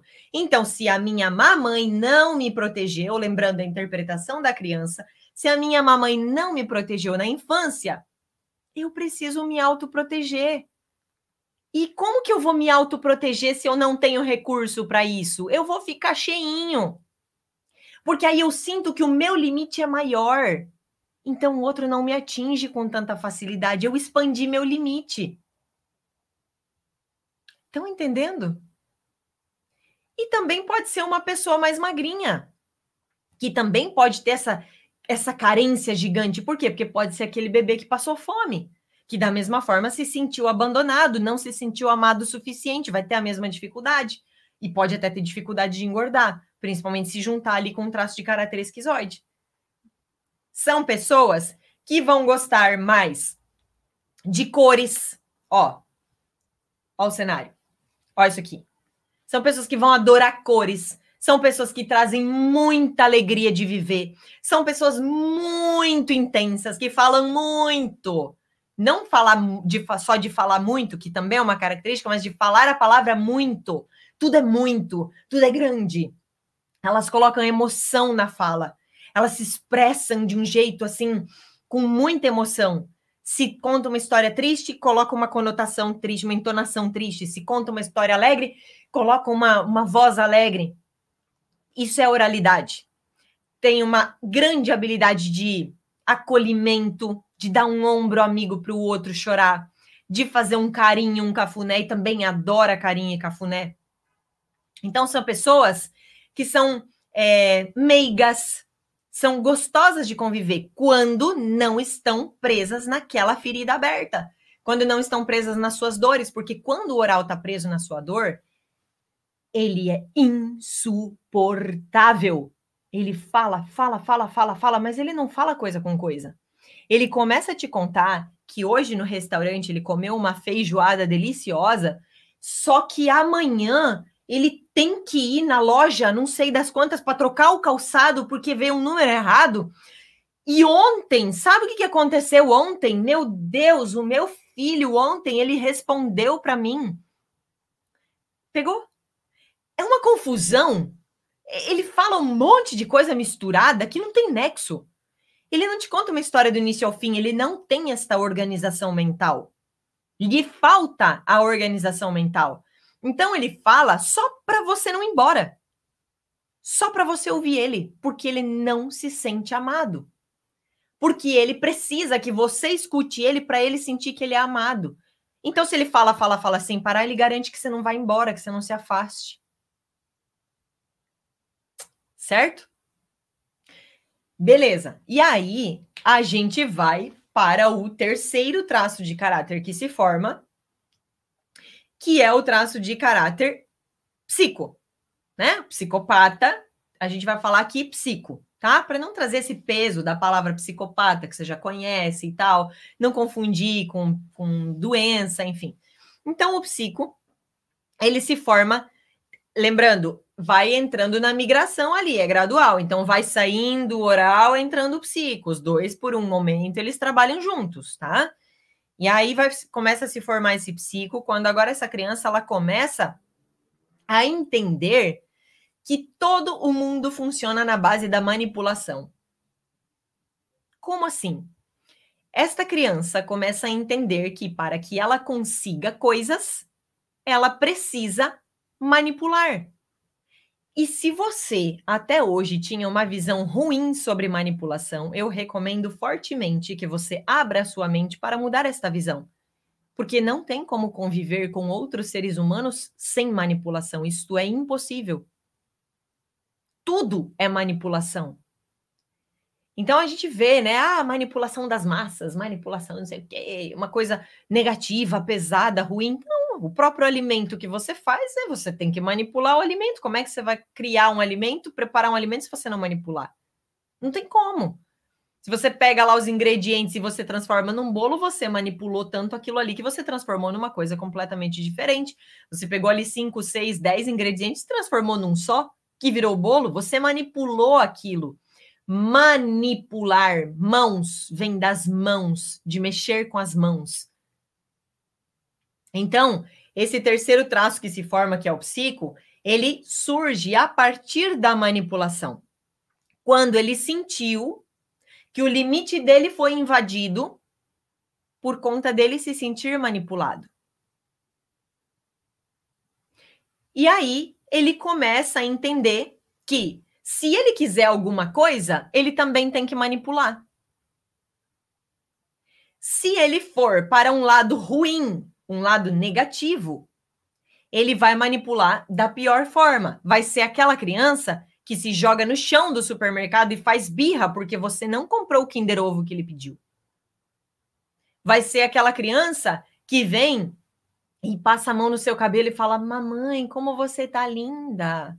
Aí você olha e já fala: Ah, sei. E você quer o quê? Tá te manipulando para conseguir o que ele quer. É, então, mamãe, já que você tá tão linda, você, você pode me dar um copo de Coca-Cola? É, eu tô querido hoje, né, mãe? Tô querido. Aquela criança começa a perceber essa manipulação quando ela começa a engatinhar, quando ela começa a caminhar, quando ela percebe que ela não é mais grudada nessa mamãe, porque até a fase da amamentação, ela ainda se sentia muito perto da mãe. Ela ainda se sentia em simbiose com a mamãe, como se ela e a mamãe fossem uma coisa só. E agora, na fase da, da manipulação, ela começa a perceber que existem outras pessoas no mundo, que existe um papai, que existem os avós, os titios, os amigos, que existem coisas, que a casa é muito grande. Porque imagina, para uma criança que mede centímetros, a casa é gigante. Lembra lá da sua infância? A casa que você morava na infância. Se você entra na casa hoje e fala, meu Deus, é só isso aqui? Porque na tua visão, aquela casa era imensa. Aquela casa era gigante. Imagina um bebezinho que tá ali começando a engatinhar, que tem que olhar para cima porque ele só vê perninha, só vê a perna das pessoas. Então, quando esse bebê começa a ir buscar outras coisas que agora são as vontades dele, e a mamãe não deixa, ou o papai, ou qualquer pessoa que está criando. Gente, sempre que a gente fala de papai e mamãe, a gente não está necessariamente falando dos pais biológicos, tá? A gente está falando das pessoas que executaram esse papel na vida da criança. Podem ser os avós, podem ser é, professores, podem ser várias pessoas, irmãos mais velhos, qualquer um que tenha executado, feito este papel na vida da criança, para ficar mais claro aqui. Então, Nessa fase da manipulação, ele quis ir buscar as coisas por si próprio, quis engatinhar, caminhar, ir ao encontro de outras coisas agora diferente dessa mamãe. E a mamãe dizia: "Não mexe ali. Não toca nisso. Volta aqui. Vem para cá." E pode ter sido de uma forma carinhosa, não tem problema nenhum. A questão é: eu tenho um desejo, eu vou atrás do meu desejo, porque agora eu tenho recursos para buscar o que eu quero. Antes eu chorava porque eu queria mamar e a minha mamãe não me dava o meu mamar. Agora eu vou buscar o que eu quero. Eu vou abrir aquela gaveta, eu vou abraçar aquela pessoa, eu vou no colo do fulano, eu vou ver o que é que tem naquele buraco. E aí, quando essa mãe protege essa criança, porque sim, a gente não pode deixar que eles façam o que eles querem, mas ele entende porque o limite que agora ele criou na cabecinha dele era aquele e a mãe diz que não, que o limite é antes. Então ele teve o seu limite rompido, ferido, aí ele se sente manipulado. Então ele acumula essa carga excessiva de estresse, são vários dias, são várias semanas, são vários meses, não é uma vez só. E aí ele vai formando e desenvolvendo o traço de caráter do psico. Que na vida adulta vai gerar esta habilidade de manipulação. Pessoas que falam muito com as mãos, assim como eu, elas têm uma grande habilidade de usar o traço de caráter psico. O oral, ele não tem a habilidade de falar com as mãos, tá? Diferente do que se prega por aí. Por quê? Porque o oral, ele é estabanado. O oral quebra tudo, o oral bate a mão em tudo. É aquela criança, é só comparar com a criança. É aquela criança que tá lá no berço, batendo mão e braço porque não tem controle sobre aquilo. Ela só quer que alguém olhe para ela, que alguém faça o que ela quer. Então ela se mexe loucamente. Na vida adulta ela faz a mesma coisa é aquela pessoa que derruba coisa na roupa, que bate em tudo, que esbarra em tudo, que sempre se machuca, que é estabanado, que é atrapalhado. Esse é o oral. O psico não. O psico agora ele desenvolve controle sobre estes bracinhos porque ele consegue manipular. Então ele fala e a mão dele tem coerência com a fala. Não é uma fala estabanada que fica só mexendo as mãos de qualquer jeito, não. Estas mãos, elas têm um movimento que acompanham as palavras que saem da boca. E como esta criança ela teve que aprender a como eu vou conseguir as coisas que eu quero? Se a minha mãe não está deixando desse jeito, como é que eu vou fazer para conseguir? Então ela começa a usar o cérebro dela para agora articular, conectar as coisas. Então ela aguça a visão dela ela começa a observar tudo, ela se torna muito observadora, ela presta atenção em todos os detalhes, para que dentro da cabeça dela ela crie um plano de como ela vai fazer aquilo. E aí ela articula aquilo e aí ela vai lá e faz. E por vezes ela sente que ela não consegue executar. E aí, e aí, que essa criança vai começar a usar um outro mecanismo, que é do traço do psico, que é a sedução. Então, ele vai te seduzir. Quando, por exemplo, você cai num golpe, esta pessoa, ela usou fortemente o traço de caráter psico dela para te seduzir. Ela foi trazendo você na lábia com jeitinho. Quando você entrou num relacionamento que era todo errado, todo ferrado, você entrou nessa sedução do psico. Quando a pessoa passou uma imagem de ser o que ela não era, você entrou nessa sedução do psico. Então ele tem essa habilidade de sedução. E aí, esta habilidade de sedução, quando ele está no seu lado negativo, no seu downside, o que, que ele faz? Ele tem tendência à traição não só traição de relacionamento, a traição de todos os tipos de uma sociedade, de uma amizade ou de qualquer outra coisa. Ele tem tendência à mentira, porque na cabeça dele ele articula tanto aquilo que ele está vendo que ele cria outra realidade. O mentiroso, ele não acredita que ele está mentindo, na cabeça dele é tudo real. Por quê? Porque ele pegou tudo que estava ali fora, ele articulou aqui dentro e ele criou uma imagem real daquilo. E aí são pessoas que têm tendência a distorcer as coisas no seu downside, no seu lado negativo. Agora, o psico, quando ele não tem mais essa ferida aberta, quando ele fecha, ele cicatriza essa ferida, lembra da energia que ia para a ferida aberta, agora ela fechou e agora vai só para o recurso essa energia? Ele se torna a pessoa mais verdadeira que você vai conhecer na sua vida. Ele traz a sua verdade. E, inclusive, são essas pessoas, essas pessoas que têm um psico muito forte, que quando elas querem fazer algo, e elas sentem que elas ainda não estão prontas para aquilo, elas se sentem uma farsa. Elas morrem de medo de passar para os outros uma imagem errada. Então, se, por exemplo, você está aqui para ser terapeuta e você já aprendeu muita coisa, mas a sua vida, digamos que você quer trabalhar com terapia de casal e você ainda não tem um relacionamento, corre um grande risco de, no traço de caráter psico, você se sentir uma farsa. Porque você não tem um relacionamento, como é que você vai falar sobre relacionamento? Entende? Então, se em alguma área da sua vida você se sente uma farsa, existe essa ferida aberta aí nesse traço de caráter psico, que a gente precisa fechar, que surgiu lá na infância nessa fase da manipulação. São pessoas que, quando estão na dor, e é muito engraçado, porque eu falei com uma pessoa assim, foi antes de ontem, por telefone. Fiz uma ligação, falei com uma pessoa assim, aquela pessoa que cresce, sabe? Que infla o peito, faz, faz uma voz grossa para falar com você, porque ela quer se impor. Então ela sempre manda, ela sempre é autoritária ela fala grosso com você e já vem te atacando, aí é um psico tão na dor, tão na dor, porque o que, que ele faz? Esse é o mecanismo de defesa dele, quando ele tá com a ferida aberta. Ele ataca para não ser atacado. Ele cria uma armadura para não ser atacado. E aí, quando você não cede a esta sedução, esse autoritarismo dele, e você ataca ele também, ele murcha. Tipo um balão. Ele murcha. E aí ele abaixa, a, abaixa a orelhinha assim e, e vira um cachorrinho que não sabe o que fazer para onde correr. Porque ele não está acostumado a ser atacado. Então, essa é uma característica muito interessante do psico também quando ele está num sofrimento. E quando ele sai desse sofrimento, ele não precisa mais inflar o peito para se impor para os outros, mas sim ele infla o peito para mostrar a sua verdade, para pôr a sua essência para fora, para mostrar quem ele é. Porque agora ele não tem mais medo do que os outros vão pensar. Ele não tem mais medo de ser manipulado pelos outros.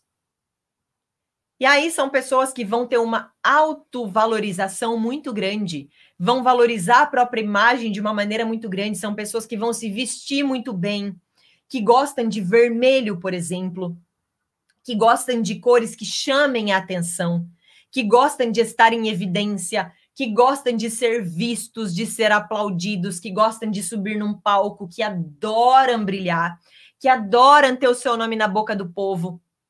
São pessoas que realmente gostam de ser líderes e que têm uma grande habilidade de liderança. E também, por articular tanto dentro da cabeça, tem uma grande é, habilidade de negociar, de, de barganhar, de fazer troca, de persuadir. O que, lembrando, pode ser usado para o lado totalmente positivo, quanto pode ser usado para o lado totalmente negativo. E aí, todas as pessoas que você vê que passam é, trote, golpe, prejudicam os outros, elas trazem, lamentavelmente, elas trazem esse psico com esta ferida aberta para prejudicar os outros. E tá cheio de gente por aí, né? Infelizmente tá cheio de gente por aí. Só que quando você independente dos seus traços, quando você não tem mais a dor do psico, quando a sua ferida do psico está fechada, olha que interessante, você sabe em quem confiar. Diferente de quando ele está na dor, ele não sabe em quem confiar, você consegue saber em quem confiar. Você olha para a pessoa e você sente, cara, essa pessoa aqui, ela é de confiança. Ou, hum, não sei, alguma coisa me diz que não sei, tem alguma coisa errada nessa pessoa, eu não sei o que, que é, mas eu não gostei, é o teu psico que está aí aguçado te dizendo: olha, fulano não, não vai por ali, não. Ou esse sim, aqui você se joga de cabeça que aqui tá tudo certo. Então, por isso também é tão importante a gente fechar as nossas feridas, porque isso facilita totalmente o nosso processo de interação com as outras pessoas. Entende?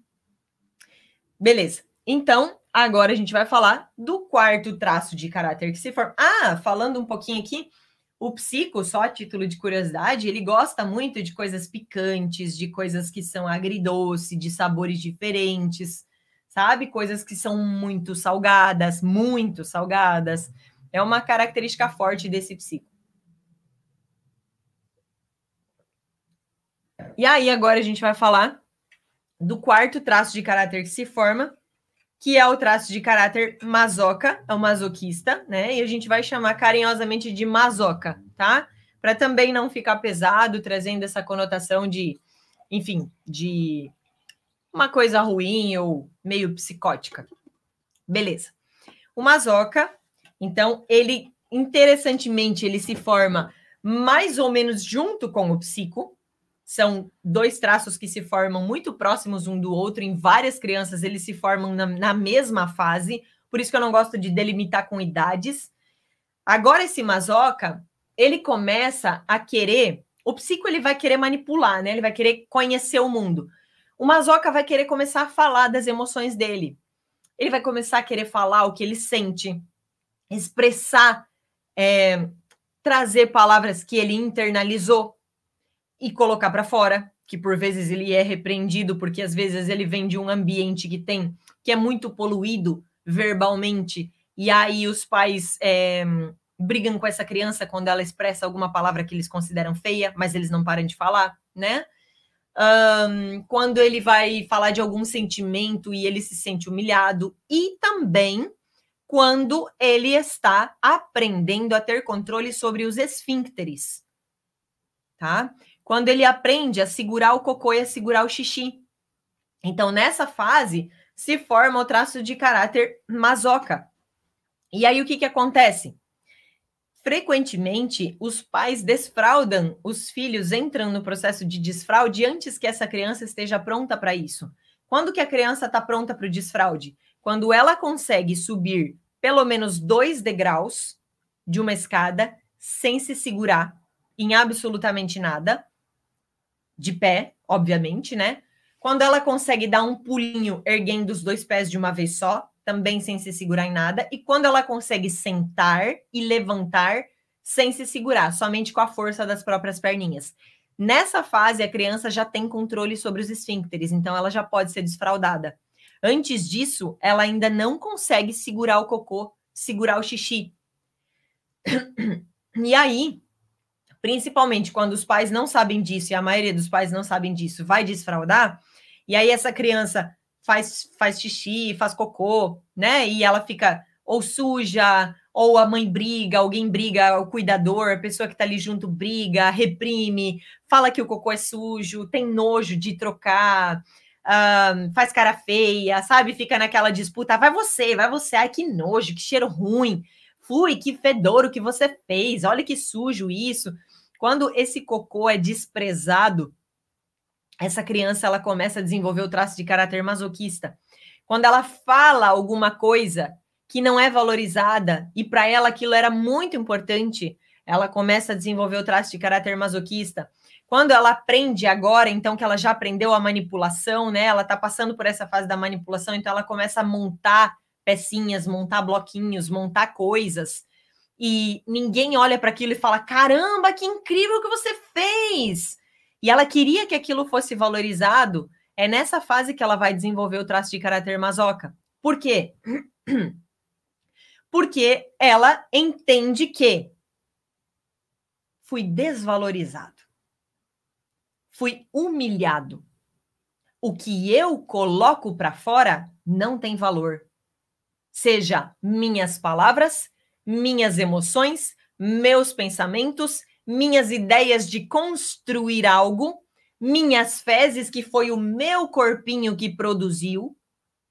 Então, nada que sai de mim é bom. O que sai de mim é feio, o que sai de mim é sujo, o que sai de mim é fedido, ninguém me valoriza. E mais, quando esta mamãe, este papai, estes cuidadores desta criança têm um excesso de limpeza. Sabe aquelas mães que a criança ela não pode pegar a banana na mão e ir comendo e se lambuzar inteira assim?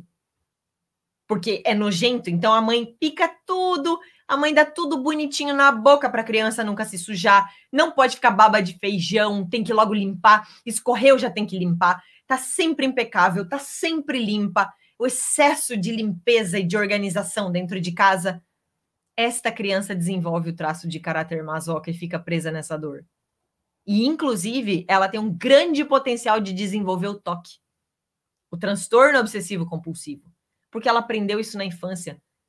porque ela começa a ter nojo de massinha, de coisas que remetem a sujeira, de tinta. São aquelas crianças que na fase escolar vão ter muito nojo de mexer com tinta na mãozinha, vão ter muito nojo de amassar a massinha, porque elas passaram por essa traumatização nessa fase aonde elas precisavam amassar o alimento, aonde elas precisavam lambuzar a boca, aonde elas precisavam se sujar, aonde elas precisavam que esse cocozinho fosse valorizado, que aquele brinquedo que ela montou fosse valorizado, que aquela parede que ela riscou fosse valorizada, que aquilo que ela falou fosse valorizado e não foi.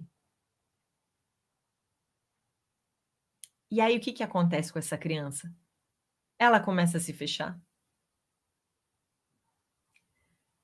se o que eu ponho para fora não é importante, eu vou pôr para fora para quê mesmo? Então eu vou guardar para mim.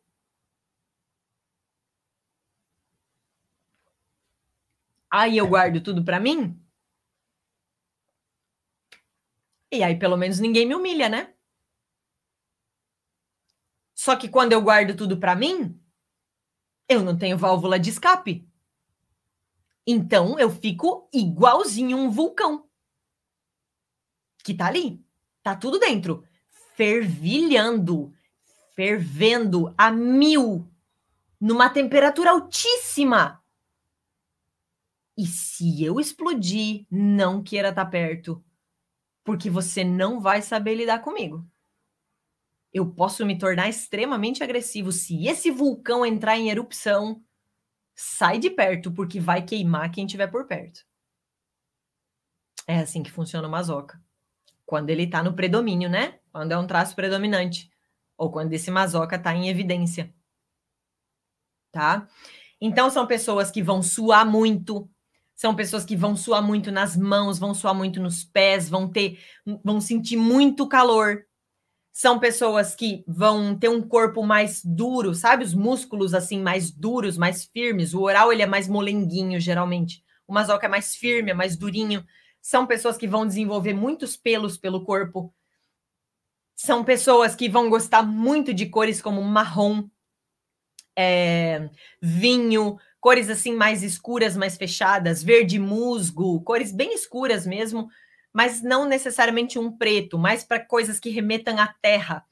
Elas têm essa característica melancólica, essa característica de terra, essa característica fria, ao mesmo tempo que lá dentro está fervilhando. E e são pessoas que vão sempre colocar o outro em primeiro lugar. Que elas aprenderam isso na infância, né? O limite dela foi rompido. Ela queria se expressar e não pôde, então o meu limite meu limite é menor do que eu achei que fosse, então eu tenho que cuidar do outro primeiro. Porque é mais importante o que o outro espera de mim do que o que eu mesmo quero. É mais importante a ordem dos meus pais, é mais importante a ordem do que vem de fora do que a minha vontade, do que a minha intenção. Então o que eu sinto não importa. E aí eu cuido do outro. Aí são pessoas que vão sempre estar dispostas a ajudar os outros, mas elas não conseguem se colocar em primeiro lugar. São pessoas que têm tendência a desenvolver fibromialgia. Na aula da saúde eu vou explicar o motivo. Por quê? Porque só cuida do outro, não cuida de si, não olha para si. É muito sério isso. Quando tá com a ferida aberta, né? Do lado positivo, do lado positivo, o que que o masoca tem de bom? Ele tem uma baita habilidade de planejar as coisas, porque assim, ó, se o que eu falo me faz ser humilhado, então eu tenho que pensar muito bem antes de falar. Se eu vou, eu monto essa casinha, esse bloquinho, esse carrinho aqui e ninguém me valoriza, então eu vou ter que projetar algo muito melhor para ver se alguém me valoriza. Então eu vou planejar melhor esse negócio aqui. Eu vou criar uma coisa mais foda ainda para ver se alguém me valoriza. Porque eu estou cansado de não ser valorizado. Então, são pessoas que vão ter uma grande habilidade de usar planilhas, de fazer cálculos, vão gostar de contabilidade, vão gostar de serem organizados, vão ter uma grande capacidade de planejamento, de organização, vão ter muita paciência, porque afinal, né, eu não podia fazer as coisas na hora que eu queria quando eu era pequeno, então eu aprendi a ter paciência. Vão entender que Cada coisa tem um tempo certo para acontecer, vão saber dar um passo de cada vez. É, no lado negativo, ainda no downside, elas podem se desvalorizar, inclusive usar roupas que se desvalorizem, roupas que marcam muito o corpo e que esse corpo não tá legal, elas não se sentem bem. Elas aceitam muito roupa de doação de outras pessoas, porque elas não têm estilo próprio para ir comprar a própria roupa. Tipo, qualquer coisa serve, é só para me vestir mesmo.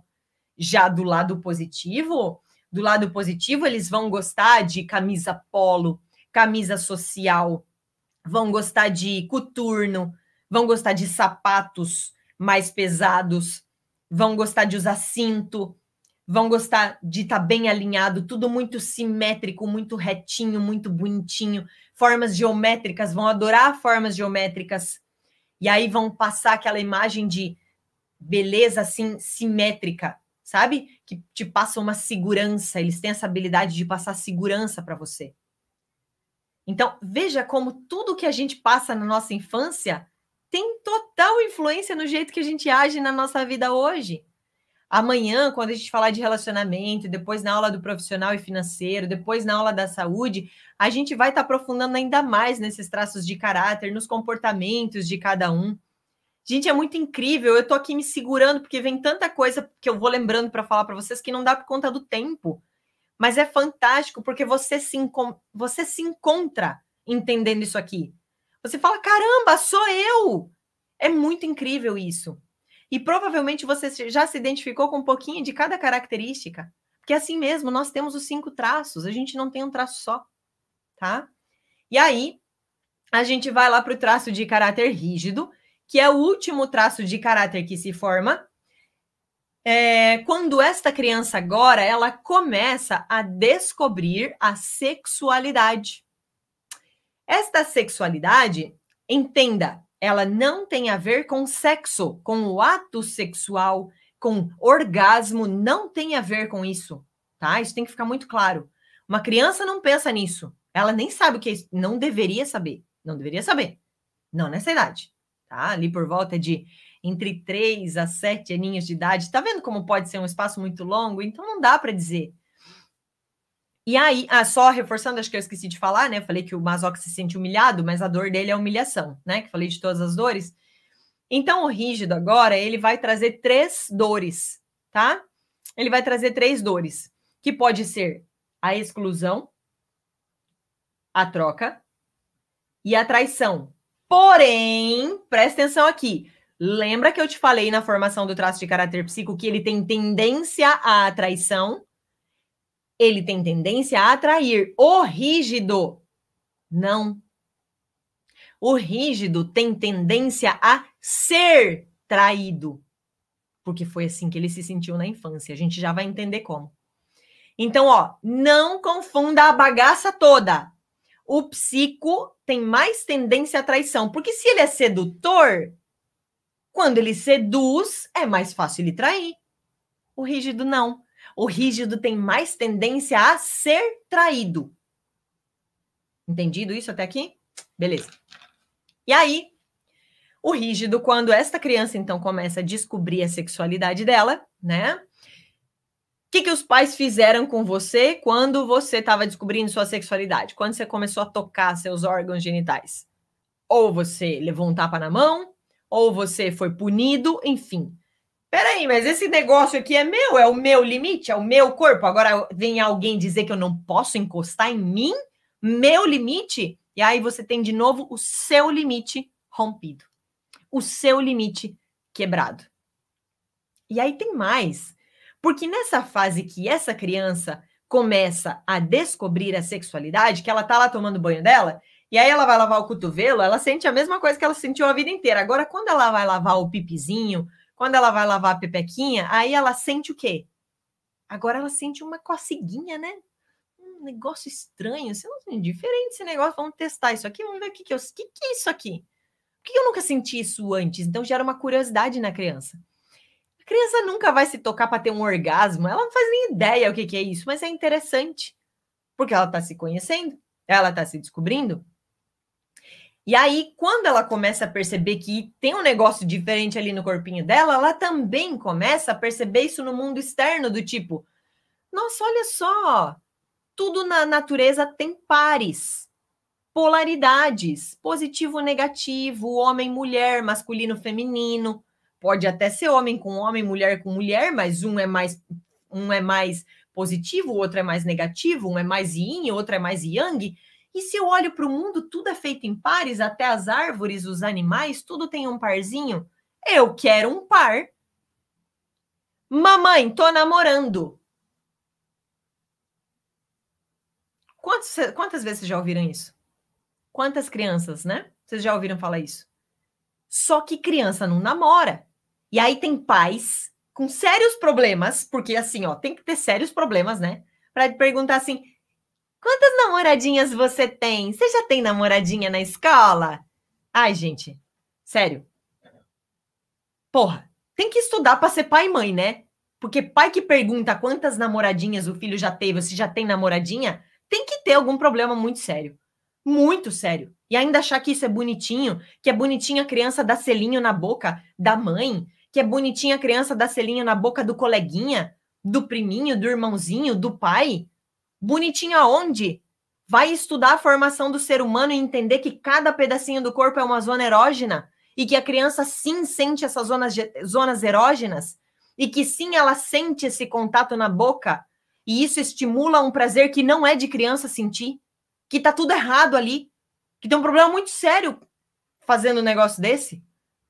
Que a criança não pode dormir no meio do pai e da mãe, que a criança não pode dormir no quarto do pai e da mãe, que não pode transar perto da criança dormindo. Né? Que não pode botar a menina como a princesa da minha vida, o menino como o príncipe da minha vida, chamar o filho e a filha de vida. Tu não tinha vida antes de ter filho?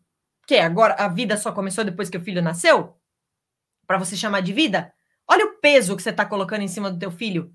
Botando nele o peso da tua vida. Ferrada, frustrada, tretada. Botando em cima do teu filho. Coitado, não tem nada a ver com isso. Não tem nada a ver com as tuas escolhas.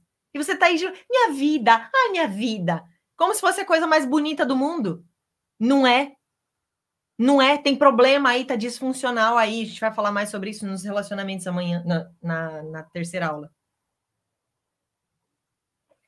E aí? E aí? Essa criança que começa a perceber que este mundo é feito em pares, que este mundo tem polaridades, que este mundo tem positivo e negativo, tem yin yang, agora ela começa a querer esse parzinho também, que seria, o ideal seria o papel do papai e da mamãe sentar com essa criança e explicar que quando ela for grande, ela vai ter o parzinho dela, mas na infância ela não precisa de um par. Só que na cabecinha dela, ela começa a se encantar pela pessoa, pelo genitor do sexo oposto. Então, se for uma menina, ela vai se encantar com o papai. Se for um menino, ele vai se encantar com a mamãe. E este menino vai querer que a mamãe seja a mulher da vida dele. E esta criança não pensa em sexo, pelo amor de qualquer coisa, entendam isso. E esta menina vai querer que este papai seja o homem da vida dela. Ah, mas eu não tive pai, eu tenho um rígido muito forte. Sim, mas você, quando criança, alguém fez o papel de pai na sua vida. Ou você idealizou uma figura de pai que gerou a mesma traumatização. Isso também acontece. O rígido tem muitas variáveis, muitas variáveis. Eu vou explicar o básico aqui, tá? Então, olha só. É... Essa criança, então, percebe que essa mãe ou esse pai não vai ser o parceiro da vida dela, né? Não vai é, dormir na mesma cama. Pelo menos não deveria, gente, não deveria. Não vai dormir na mesma cama, não vai beijar na boca, também não deveria. Tudo errado. Não vai beijar na boca, não vai chamar de meu amor, né? Também não deveria. Enfim, tem uma série de disfunções se vocês observarem a vida da galera aí, vocês vão ver que tá tudo tretado, seus vizinhos estão tudo tretado, seus parentes estão tudo tretado, ainda bem que você tá aqui para consertar essa porra toda. Mas beleza. E aí, essa criança ela começa a se sentir traída, principalmente quando esta família está completa e a mamãe tem um homem e o papai tem uma mulher, ou, né? Para o menino, a mamãe tem um parceiro e para a menina, o papai tem uma parceira. Então ela se sente traída. Porque ela queria ocupar aquele lugar, ela se sente excluída, porque ela queria ter um par e ela projetou naquele pai ou naquela mãe aquela relação e ela não aconteceu. Já tinha alguém ocupando esse lugar, então ela se sente excluída ou trocada. Tá? Por isso que o rígido ele pode derivar essas três dores. Porque tudo acontece ali na mesma fase pelo mesmo motivo. Inclusive, inclusive, se o seu pai era alcoólatra, você pode ter se sentido trocado pela bebida do seu pai. Se a sua mãe trabalhava demais e você ficava com as empregadas, você pode ter se sentido trocado pelo trabalho da sua mãe. Estão vendo como vai longe? Então, muita coisa pode ter acontecido nessa idade. Fato é que você, criatura divina, se sentiu traído, excluído ou trocado. Por isso que o rígido tem tendência a ser traído e não a trair. Ele não aprendeu a trair. Ele se sentiu traído. Quem aprendeu a trair foi o psico, com a manipulação e sedução dele. Tá? Beleza. Como essa criança descobriu ali nessa fase a sexualidade, mas também ela entendeu que ela não pode usar esse negócio. Peraí, para que, que eu tenho um negócio que eu não posso usar? Então, se eu não posso usar, quer saber? Eu vou jogar isso fora. E aí, o que, que ela faz? O próprio corpo se encarrega de fazer um corte nesta altura aqui, que é a cintura. Do diafragma para cima, eu tenho o meu amor pelo meu genitor do sexo oposto. Do diafragma para baixo, eu tenho a minha sexualidade que não serve para nada. Então eu vou cortar aqui. E aí tem a cinturinha. E aí os rígidos, bons rígidos, né? Os que têm um traço predominante rígido estão pensando assim: ai, ainda bem que meu pai e minha mãe me geraram essa traumatização, né? Porque pelo menos eu tenho a cinturinha, né? Muita gente fala isso. Enfim, não tem problema nenhum, tá? Não tem problema nenhum. O problema é quando você cresce preso nessa ferida aberta. Esse é o problema. Então a gente tem que fechar essa ferida. E aí essa criança, ela começa a competir com quem? Com o genitor do mesmo sexo. Se eu que sou menina quero o amor do meu papai e a minha mamãe está ocupando este lugar, eu vou competir com a minha mamãe para ser melhor que ela. Oxi, eu quero o amor dele. Quero que ele olhe só para mim, quero que ele durma comigo, que ele me trate como ele trata ela. E esse dormir é dormir, gente. Não tem pensamento ruim na cabecinha da criança. Se o menino olha para a mamãe e ele quer essa mamãe para ser a mulher da vida dele, ele vai competir com o papai. Vai querer ser melhor que o papai. Então se torna uma criança, um adulto competitivo. E ele é movido pelas competições. E ele vai amar os desafios, porque ele foi desafiado a vida inteira. Porque o limite dele foi rompido por conta dos desafios. E aí, vai ser uma pessoa que pode não conseguir se relacionar, vai ser uma pessoa que pode ter um monte de problema de relacionamento, sempre vai atrair pessoas ruins para perto dela, tanto mulher quanto homem. Por quê? Porque o meu pai, ai, meu pai é tão perfeito. Cara, meu pai é meu ídolo, meu Deus, não existe homem na face da terra igual meu pai.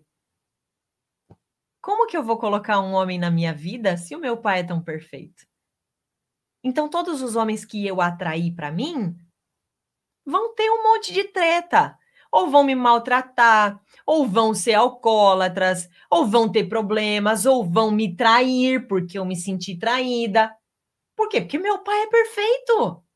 Então ninguém pode ocupar o lugar de quem já é perfeito. E com a mamãe é a mesma coisa.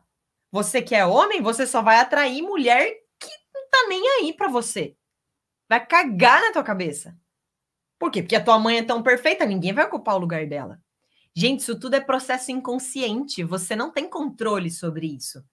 Agora, quando você fecha essa porra dessa ferida que tá aberta, fazendo você repetir esse monte de padrão ruim, Aí sim. Aí você vai encontrar um relacionamento, cara, que você vai dizer assim, meu, o cara é muito mais que meu pai. essa mulher, nossa, ela é fantástica, viu? Incomparável com a minha mãe. Por quê? Porque a gente não pode transar com o pai e com a mãe. Não dá. Tem alguma coisa errada, né? Então eu não posso querer um pai na minha vida, eu não posso querer uma mãe na minha vida. Eu tenho que querer um parceiro para mim. Uma parceira. Não alguém igual meu pai ou alguém igual minha mãe. Não rola. Tá tudo errado. Mas esse é o downside, né? Quando a pessoa ela vive tretada por conta de sofrer por competição, de relacionamento tudo ferrado, enfim. Quando ela vai para o seu lado positivo, aí agora sim então, ela não vai deixar competitividade, tá? Ela não vai deixar de ser competitiva, porém, ela vai competir para sempre trazer o melhor que ela pode, não que os outros podem. É bem normal do traço de caráter rígido ter duas opções para tudo. Por exemplo, se você me disser assim hoje, Rosana, você quer usar este copo ou você quer usar esta taça? Eu vou falar assim, eu quero os dois.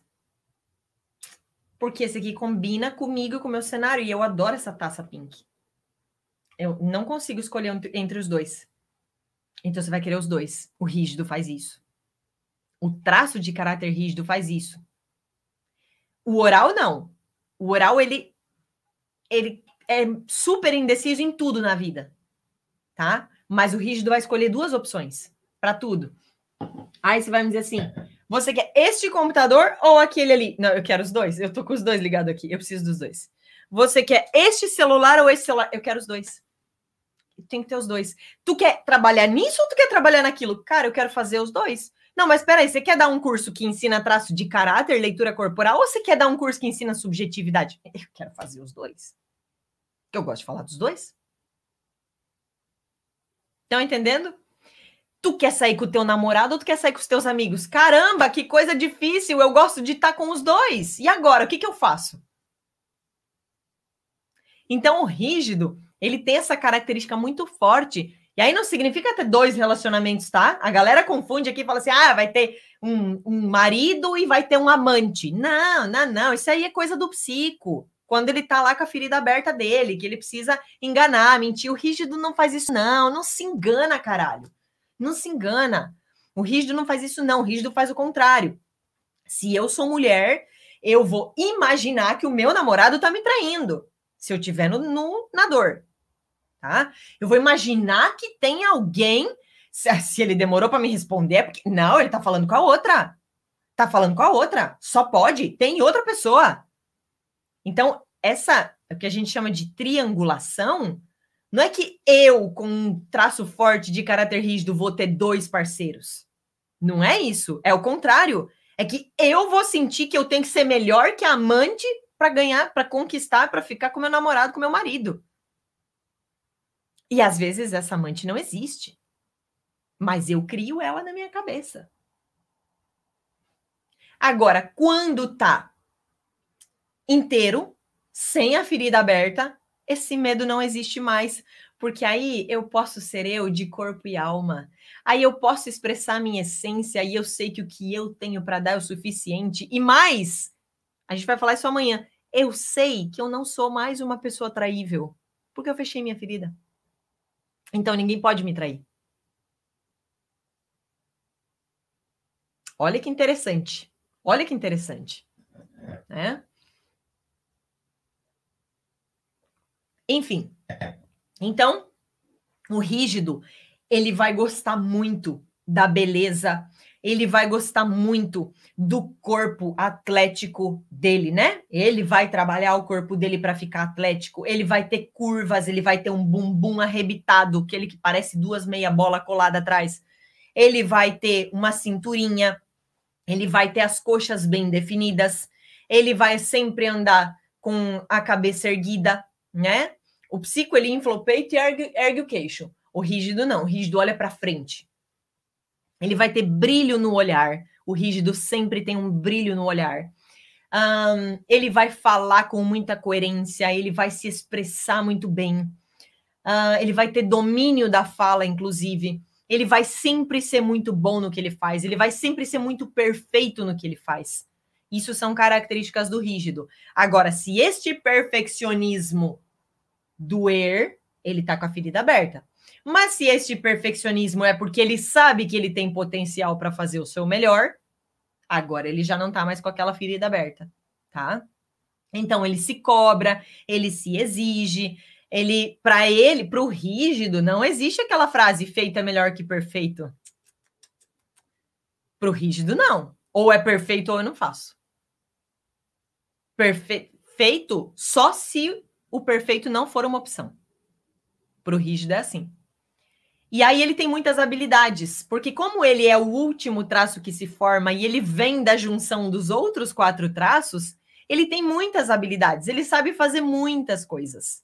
Ele é bom em muitas coisas. Certo? Então, isso são características do traço de caráter rígido. É, vai, vai trazer aquela. As mulheres vão gostar mais de usar um decote, né? De mostrar o corpo, o homem também vai gostar de mostrar o corpo, enfim, as curvas. Isso é bem legal do traço de caráter rígido, tá? Então, fechamos aqui os cinco traços de caráter. Eu acho que ficou bem claro, deu para entender muito bem, né? O que, que acontece, como é que se forma. Você conseguiu com certeza se identificar com um pouquinho de cada um, com vários deles, talvez com um ou outro ainda não, mas vai ficar mais claro nos próximos dias. E aí é muito importante a gente entender essa base para primeiro eu olho, gente, ó, se você tá... deixa eu dar um recado para você. Se você assistiu essa aula inteira e você tá só identificando o outro, cara, para, tá tudo errado já. Para, para agora, porque assim, ó, você tá aqui para ter transformação na tua vida, não é na vida do teu marido não. Não é na vida do teu filho não, nem do teu vizinho. É na tua vida. Então você vai pegar essa aula e você vai olhar para dentro. Você vai olhar para você, com o que você se identifica. Depois que esse processo estiver completo, você vai olhar para o outro. Primeiro é você. Para de deixar a tua mente te enganar e fazer você olhar só para fora. Olha para dentro, criatura. O processo é esse, eu primeiro. Olha para dentro. Tira essa máscara, tenha coragem de encarar o que você é. Tá tudo bem. Se você age de um jeito que você não gosta, se você tem uma característica que eu falei que você considera ruim, você só tá com uma ferida aberta e a gente vai fechar essa ferida. A gente vai trabalhar junto para fechar essa ferida. Para você se tornar o melhor que você pode ser, usando cinco traços de caráter. Não é um, não é dois, não é um pouquinho de cada um. Não é limitar como um produto que tem um rótulo. Não. É você ser inteiro. Você tá aqui para ser inteiro, mas tem que olhar para você primeiro, tá? Deixa eu ver, Jimmy, que recados que a gente tem para dar para essa galera? Porque a gente tem que falar para eles do desafio, né? Agora eu vou passar para vocês o desafio que a gente tem, tá? É, lembrando que quem cumprir com, com os desafios vai, vai participar de sorteio para ter a leitura corporal feita comigo e também todo mundo que cumprir todos os desafios vai poder assistir uma aula ao vivo do treinamento mesmo que não tenha entrado no treinamento ainda. Beleza, gente? E depois, lá nos stories, eu vou botar uma caixinha de perguntas para vocês deixarem todas as dúvidas de vocês lá a respeito desta aula e só desta aula, tá? Só dessa aula. Se for outra pergunta, eu não vou responder, que aí a gente vai esclarecer tudo. Então, quem ainda não segue no Instagram, segue lá, arroba Rosana Dinebier, do jeito que está escrito aqui na tela, com dois N's.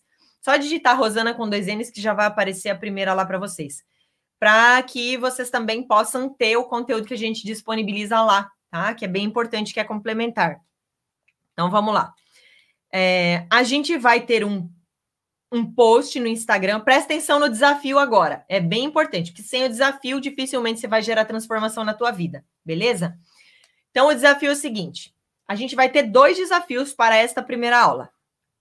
Um é o desafio do Instagram, tá? O desafio do Instagram é você ir lá no post. É isso, né, Jimmy? Fala aqui para mim. É, não, o desafio do Instagram é o seguinte: tu vai tirar um print, daqui a pouquinho eu vou parar para o print. Então, você vai tirar um print de mim, da live aqui, e aí você vai me marcar, arroba Rosana Dinebier, nos seus stories, tá? Marca lá nos seus stories. E aí a gente tem a hashtag. A hashtag de hoje é hashtag eu vou até o fim. Eu quero ver quem de vocês vai se comprometer comigo. Então, lá no post do Instagram, tu vai lá e vai escrever hashtag eu vou até o fim. E nos teus stories, você vai tirar o print aqui da live, que daqui a pouco eu vou parar para o print, né? Não é para tirar um print da minha cara toda torta agora, não. Daqui a pouquinho eu paro, você tira o print, aí você posta nos seus stories, tá? E a gente vai ter também o desafio da comunidade do Facebook, que é muito importante.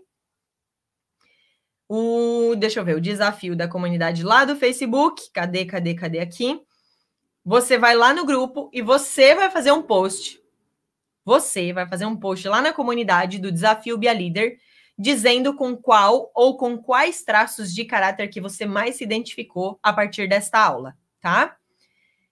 A, uh, o link vai estar tá na descrição do vídeo. Tá aqui na descrição do vídeo, link da comunidade do Facebook. Combinado? E quando a gente encerrar aqui, você vai definir o lembrete para a aula de amanhã, para você não esquecer de jeito nenhum.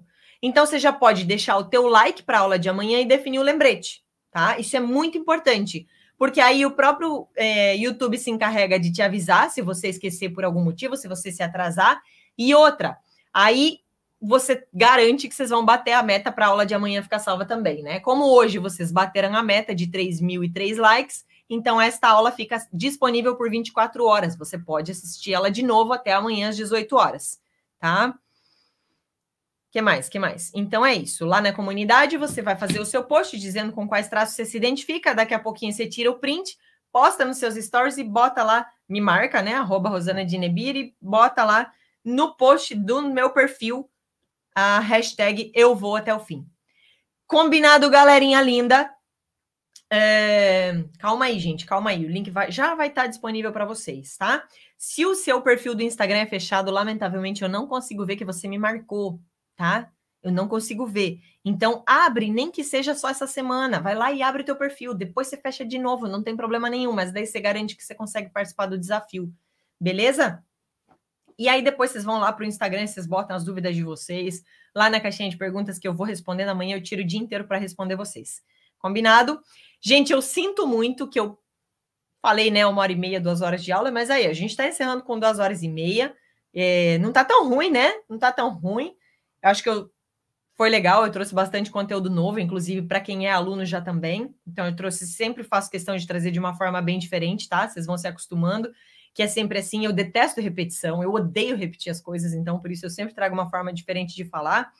Maravilha, creio que seja isso, não estou esquecendo de nada.